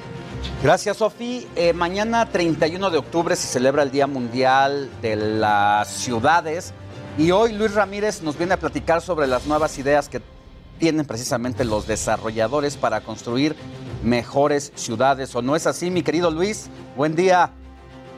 Querido Alex, Sofi, buenos días, gusto saludarles. En efecto, mañana se celebra el Día Mundial de las Ciudades y bueno, en efecto, datos de la Organización de las Naciones Unidas establecen que más o menos hoy, en este 2021, el 55% de las personas vivimos dentro de las ciudades. Se espera que para 2050 sea el 70% de las personas quienes vivamos en las ciudades. Sin embargo, cada vez las ciudades padecen más de olas de calor justamente, padecen más del cambio climático y esto también obedece al tipo de materiales de construcción. Entonces, ¿qué podemos hacer los desarrolladores? ¿Qué se puede hacer desde la trinchera de los gobiernos, pero también de quienes se dedican a la construcción? Bueno, para eh, que se reduzca el impacto de la huella de carbono, se pueden construir edificios más verdes, ya se está impulsando a través de justamente la ONU y todos los gobiernos del mundo están incentivando eh, y privilegiando pues estas construcciones verdes o sustentables, pero también lo están haciendo los bancos. Cada vez hay mejores condiciones de crédito para propiedades verdes. ¿Cómo se logra minimizar o reducir el impacto de la huella de carbono cuando se construye un edificio? Bueno, con cosas tan simples, Alex, Sofi, como trayendo materiales de zonas más cercanas eh, a donde se encuentra el edificio. Por ejemplo, si vas a construir un edificio en Puebla, pues tráete una talavera, una cantera de Puebla, en lugar de irte a traer un mármol de Venecia y bueno, pues reduces justamente eh, esta, este impacto de la huella de carbono por el, traslado de los materiales. Eh, en Tulum, por ejemplo, que ustedes saben que nosotros construimos ahí en Tulum, pues usamos un material local que se llama chucum, un material local que se convierte pues, en una especie de yeso que además tiene propiedades termoacústicas. Y claro, hay muchas otras cosas que hacer, como tecnología de recaudación de aguas grises, de aguas pluviales, eh, hay muchas cosas que hacer. Sin embargo, eh, pues bueno, creo que tenemos toda la responsabilidad de hacer edificios más verdes y también de buscar que las personas se trasladen menos dentro de las ciudades. Es por eso que en vivelarrentes.com, hoy en mi programa aquí por el Heraldo, hablaremos a las 4 de la tarde de esta nueva tendencia y de esta nueva necesidad que son las mini bodegas. Y es que en vivelarrentas.com hemos detectado esta necesidad de tener mini bodegas cerca de las ciudades, así como los edificios de 15 minutos que hemos hablado aquí en esta sección, eh, que se tienen que encontrar cerca a todo eh, dentro de las ciudades, pero dentro de los 15 minutos caminando de las escuelas, de los centros comerciales y demás. Lo mismo sucede con las minibodegas. Tenemos que encontrar eh, una minibodega para guardar lo que sea, sobre todo temas de comercio. Hoy están, por ejemplo, muy de moda estas personas, las nenis que pues compran ropa o accesorios, los venden, pero tienen la necesidad de almacenarlos. Los comerciantes, tianguis sobre ruedas, pero también está estas grandes cadenas que venden todo de manera electrónica necesitan un punto de última milla. Entonces, esta tecnología, eh, porque es tecnología inmobiliaria, tener bodegas, mini bodegas, que tú puedas llegar y rentar un metro cuadrado dentro de las ciudades. Y justamente en vivedelarredes.com vamos a lanzar este 4 de noviembre eh, nuestra nueva sección de mini bodegas. Como saben, tenemos edificios en toda la República Mexicana, pero las mini bodegas van a romper paradigmas porque además generan altas rentabilidades y permiten que las ciudades tengan pues menos impacto de emisión de gases contaminantes porque las personas podrán guardar las cosas eh, para comerciar o incluso el arbolito de Navidad, lo que sea, dentro de estas mini bodegas y dentro de las ciudades. Así es que yo los invito a que escuchen el programa hoy a las 4 de la tarde para que escuchen todo esto que vamos a lanzar y que visiten vivelarrentes.com y quien quiera un libro que se llama ¿Dónde y cómo invertir durante y después de la pandemia? Se los regalaré con mucho gusto siempre que me hagan favor de escribirme a mis redes sociales. Me encuentran en todos lados como Luis Ramírez Mundo Inmobiliario, Facebook, Twitter, Instagram. Solamente escríbeme un mensaje dime, Luis, quiero el libro y se los mando de manera electrónica para que aprendan dónde invertir y dónde poner las lentes de inversionista. Me encuentran, insisto, como Luis Ramírez Mundo Inmobiliario. Y bueno, Alex, Sofi, celebremos el Día Mundial de las Ciudades mañana, pues dejando el automóvil. Gracias, mi querido Luis. Pues celebremos también escuchándote hoy a las 16 horas porque tienes mucha más información al respecto por todas las frecuencias radiofónicas aquí en El Heraldo. Buen día. Gracias, buenos días. Mira, vamos a cambiar de tema, Alex, porque es momento de hablar de luchas. Y hoy justamente nos acompaña el místico que nos viene a hablar sobre un evento este fin de semana. A ver, místico.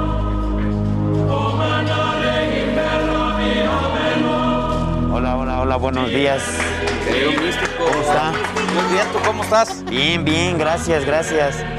Hola, hola. Buenos días. ¿Ya listo? Bueno, pues Ya. siempre, ¿no? O sea, dime cuándo no. Me tengo que poner abusado. Porque ¿Sí? listo, pues más o menos. Pero abusado. ¿Cómo están? Buenos días. Gracias por la invitación. Contento de estar aquí con ustedes. Y hablar de lucha libre y lo que me quieran preguntar, yo encantado de la vida de contestarles.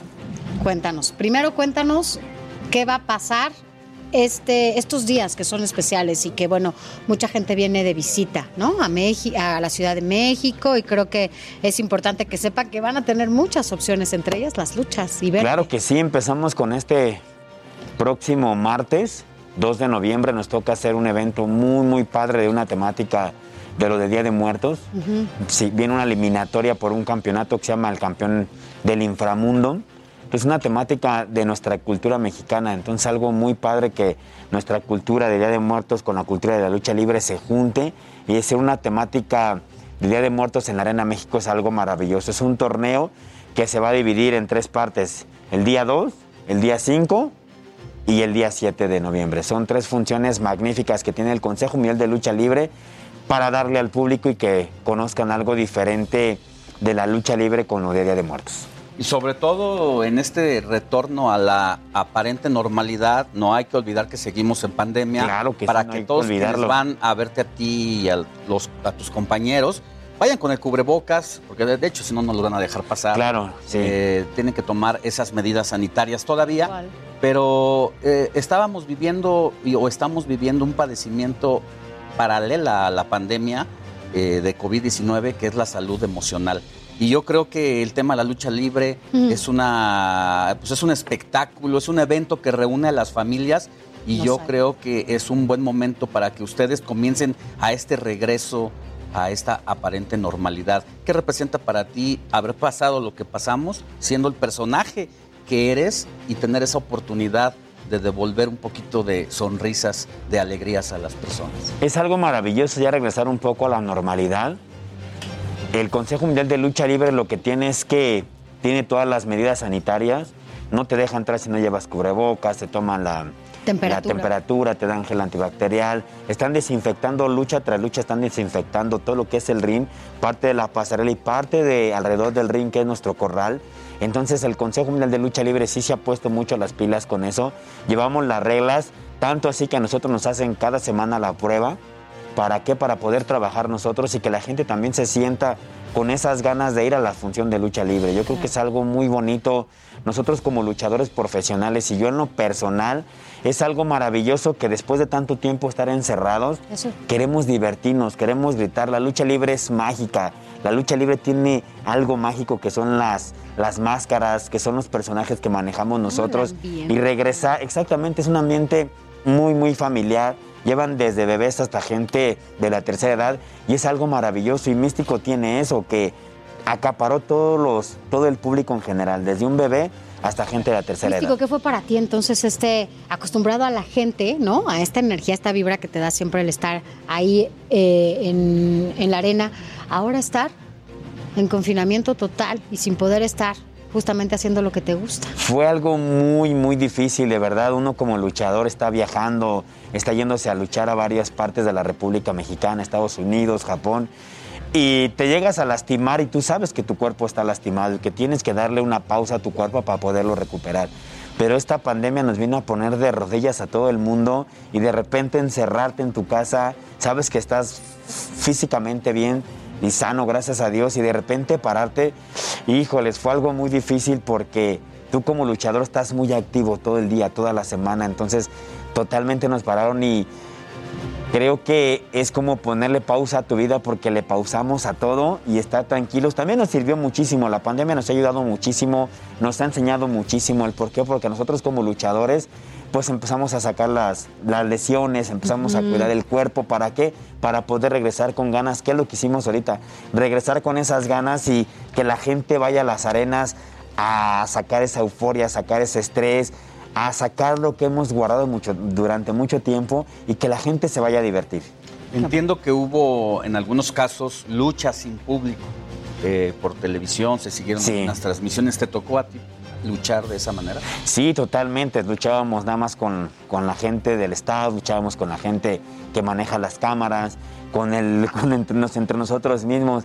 Era algo que yo lo manejé como retroceder cuando empecé a debutar, cuando era un novato apenas. Justo, por eso lo pregunto, porque en, este, pues en esta coyuntura también hubo actores, actrices de primer nivel que tuvieron que reinventarse y hacer obras de teatro por streaming. Y lo que hemos platicado, no sé, como con Susana Alexander, una gran primera actriz, eh, que se fue adaptando a la tecnología. Sin embargo, ustedes viven de la energía de la gente, de los gritos, y seguramente eh, hacer una, un, lanzamiento desde una tercera cuerda y escuchar el, grito de la gente te lleva a que el siguiente acto todavía represente más alto grado de riesgo que el anterior. Debió haber sido muy, muy complicado una, una lucha. Es que el luchador vive del público, el luchador vive de un abucheo, un silbido, un grito. los gritos, yo, yo lo divertí todo, como los árbitros, ¿no? O sea, que están, acostumbrados. Y nosotros estamos acostumbrados y eso es lo que te pone más las pilas. Tú quieres que la gente que te abucheó, tú quieres que te grite, que te ovacione. Entonces siempre necesitamos como que esa parte del público y que me gusta a mí que se paren y me griten, me abucheen, me silben, porque eso, eso me pone las pilas para, como acabas de decir, eso me da más ánimo Electriza. mostrarle a la gente que puedo hacer más cosas para ellos. Eh, te tengo que preguntar algo que nos están en redes, tus ojos. Ah, mis ojos blancos tus ojos ya, o sea, es tu, no todo el tiempo estás así, obviamente no duermes así, todo, ¿cómo es? Cuéntanos un poquito de tus ojos. Es algo que empecé a usar desde hace muchos años. Yo jugué fútbol profesional de fútbol rápido y siempre me gustaba como ser diferente a todos.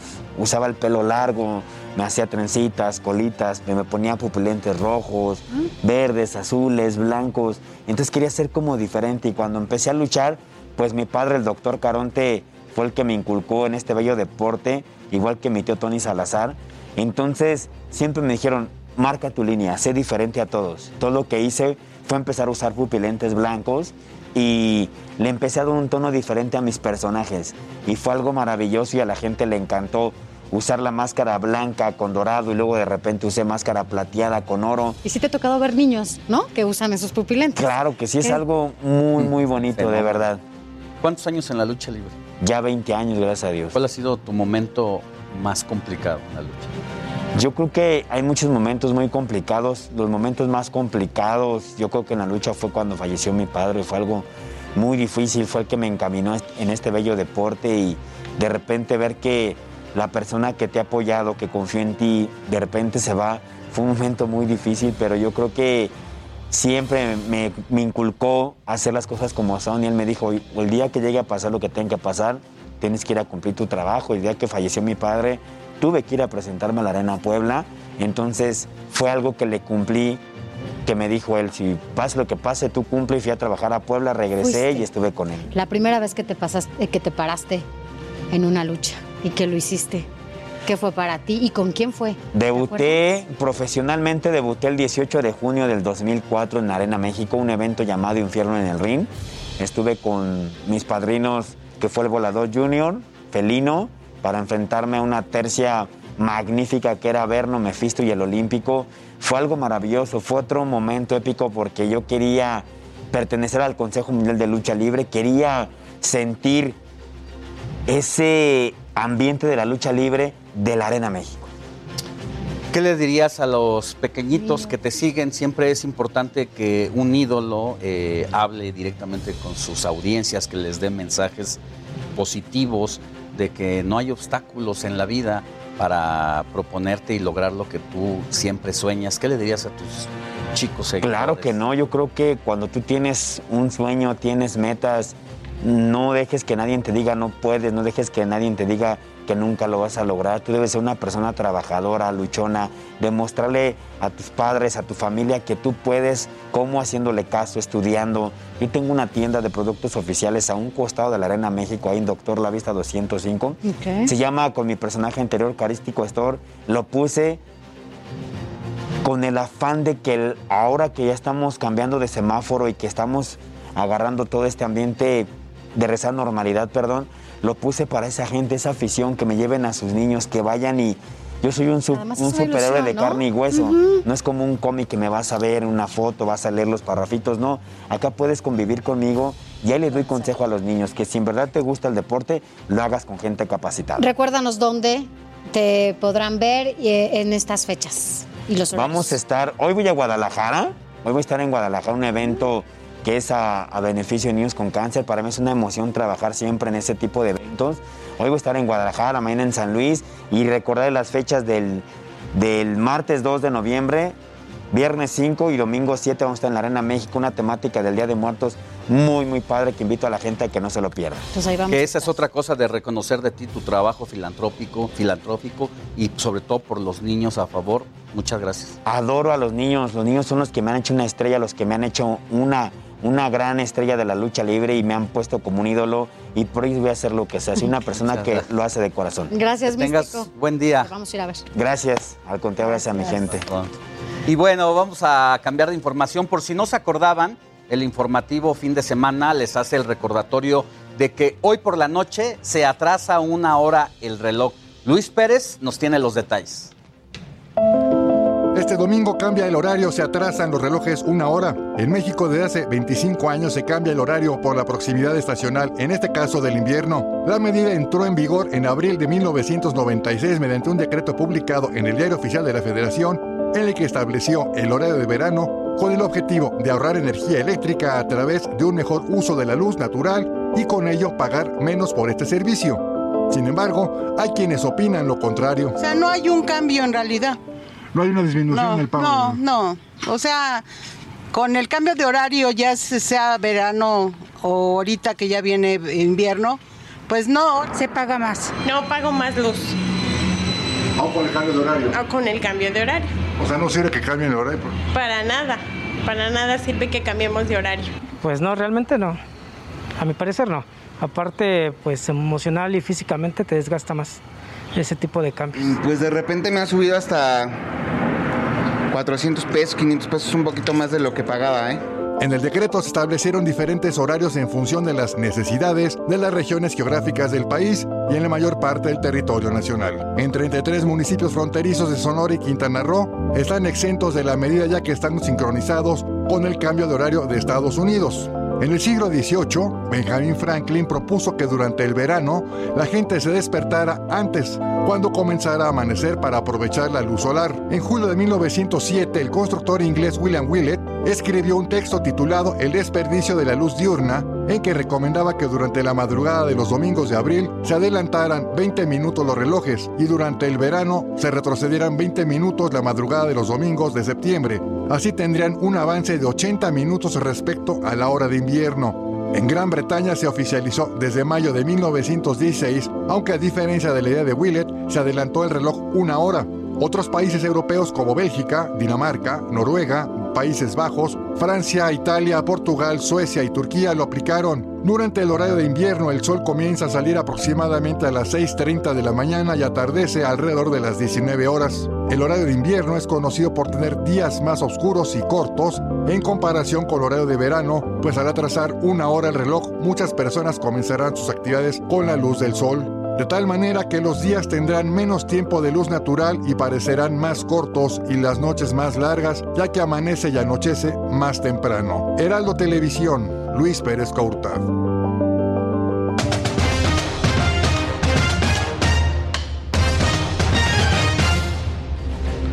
No olviden cambiar su horario porque si no, no van a poder ver la jornada 16 de la Liga MX, que mañana hay un partidazo, indudablemente uno de los clásicos que se está pues cocinando con, con mayor atención a lo largo de este torneo de Apertura 2021. Pero antes hay que mencionar rápidamente algunos de los duelos de hoy, que es por ahí el Tigres Chivas a las 9 de la noche, que es indudablemente pues lo más llamativo de, de este sábado.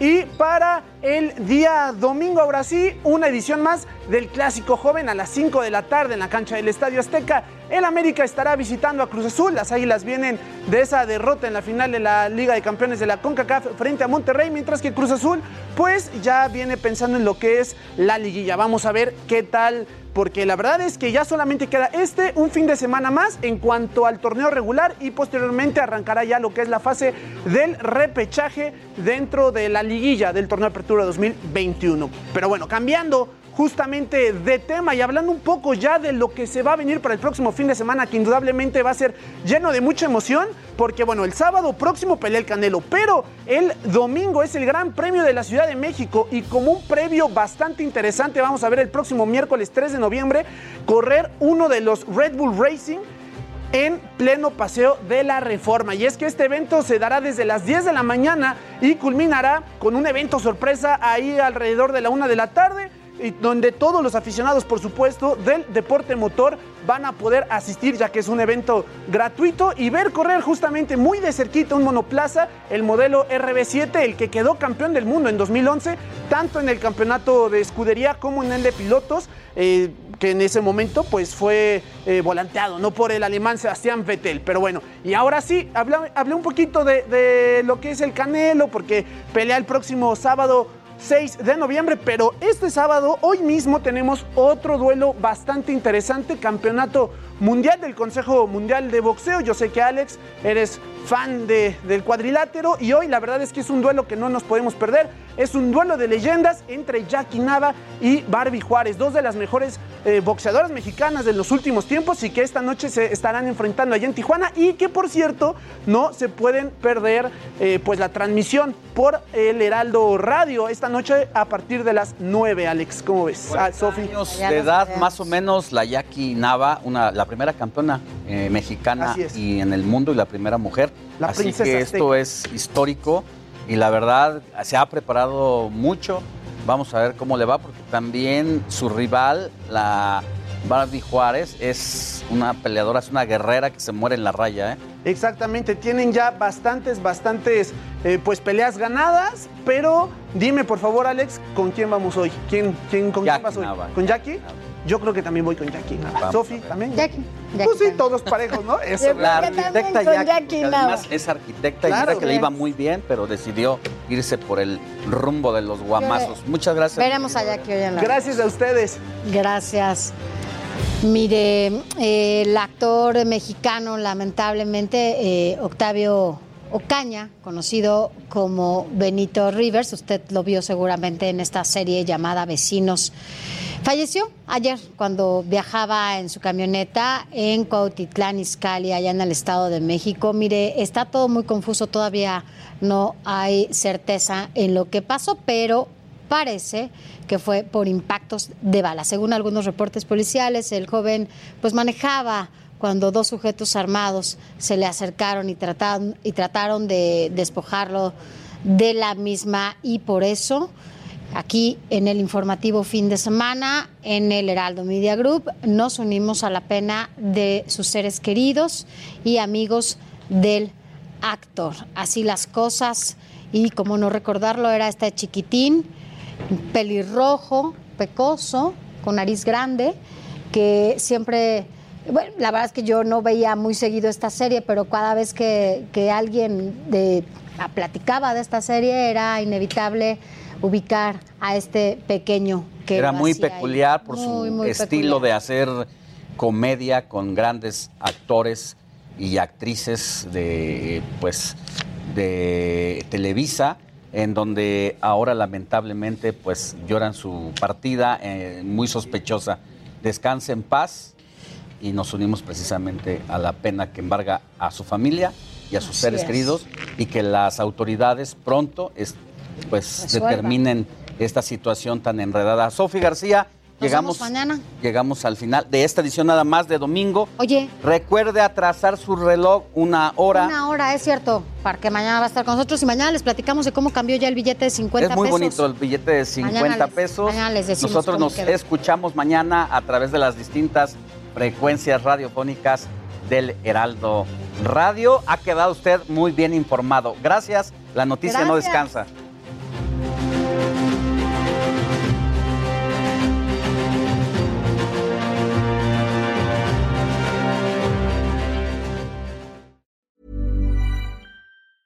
Planning for your next trip?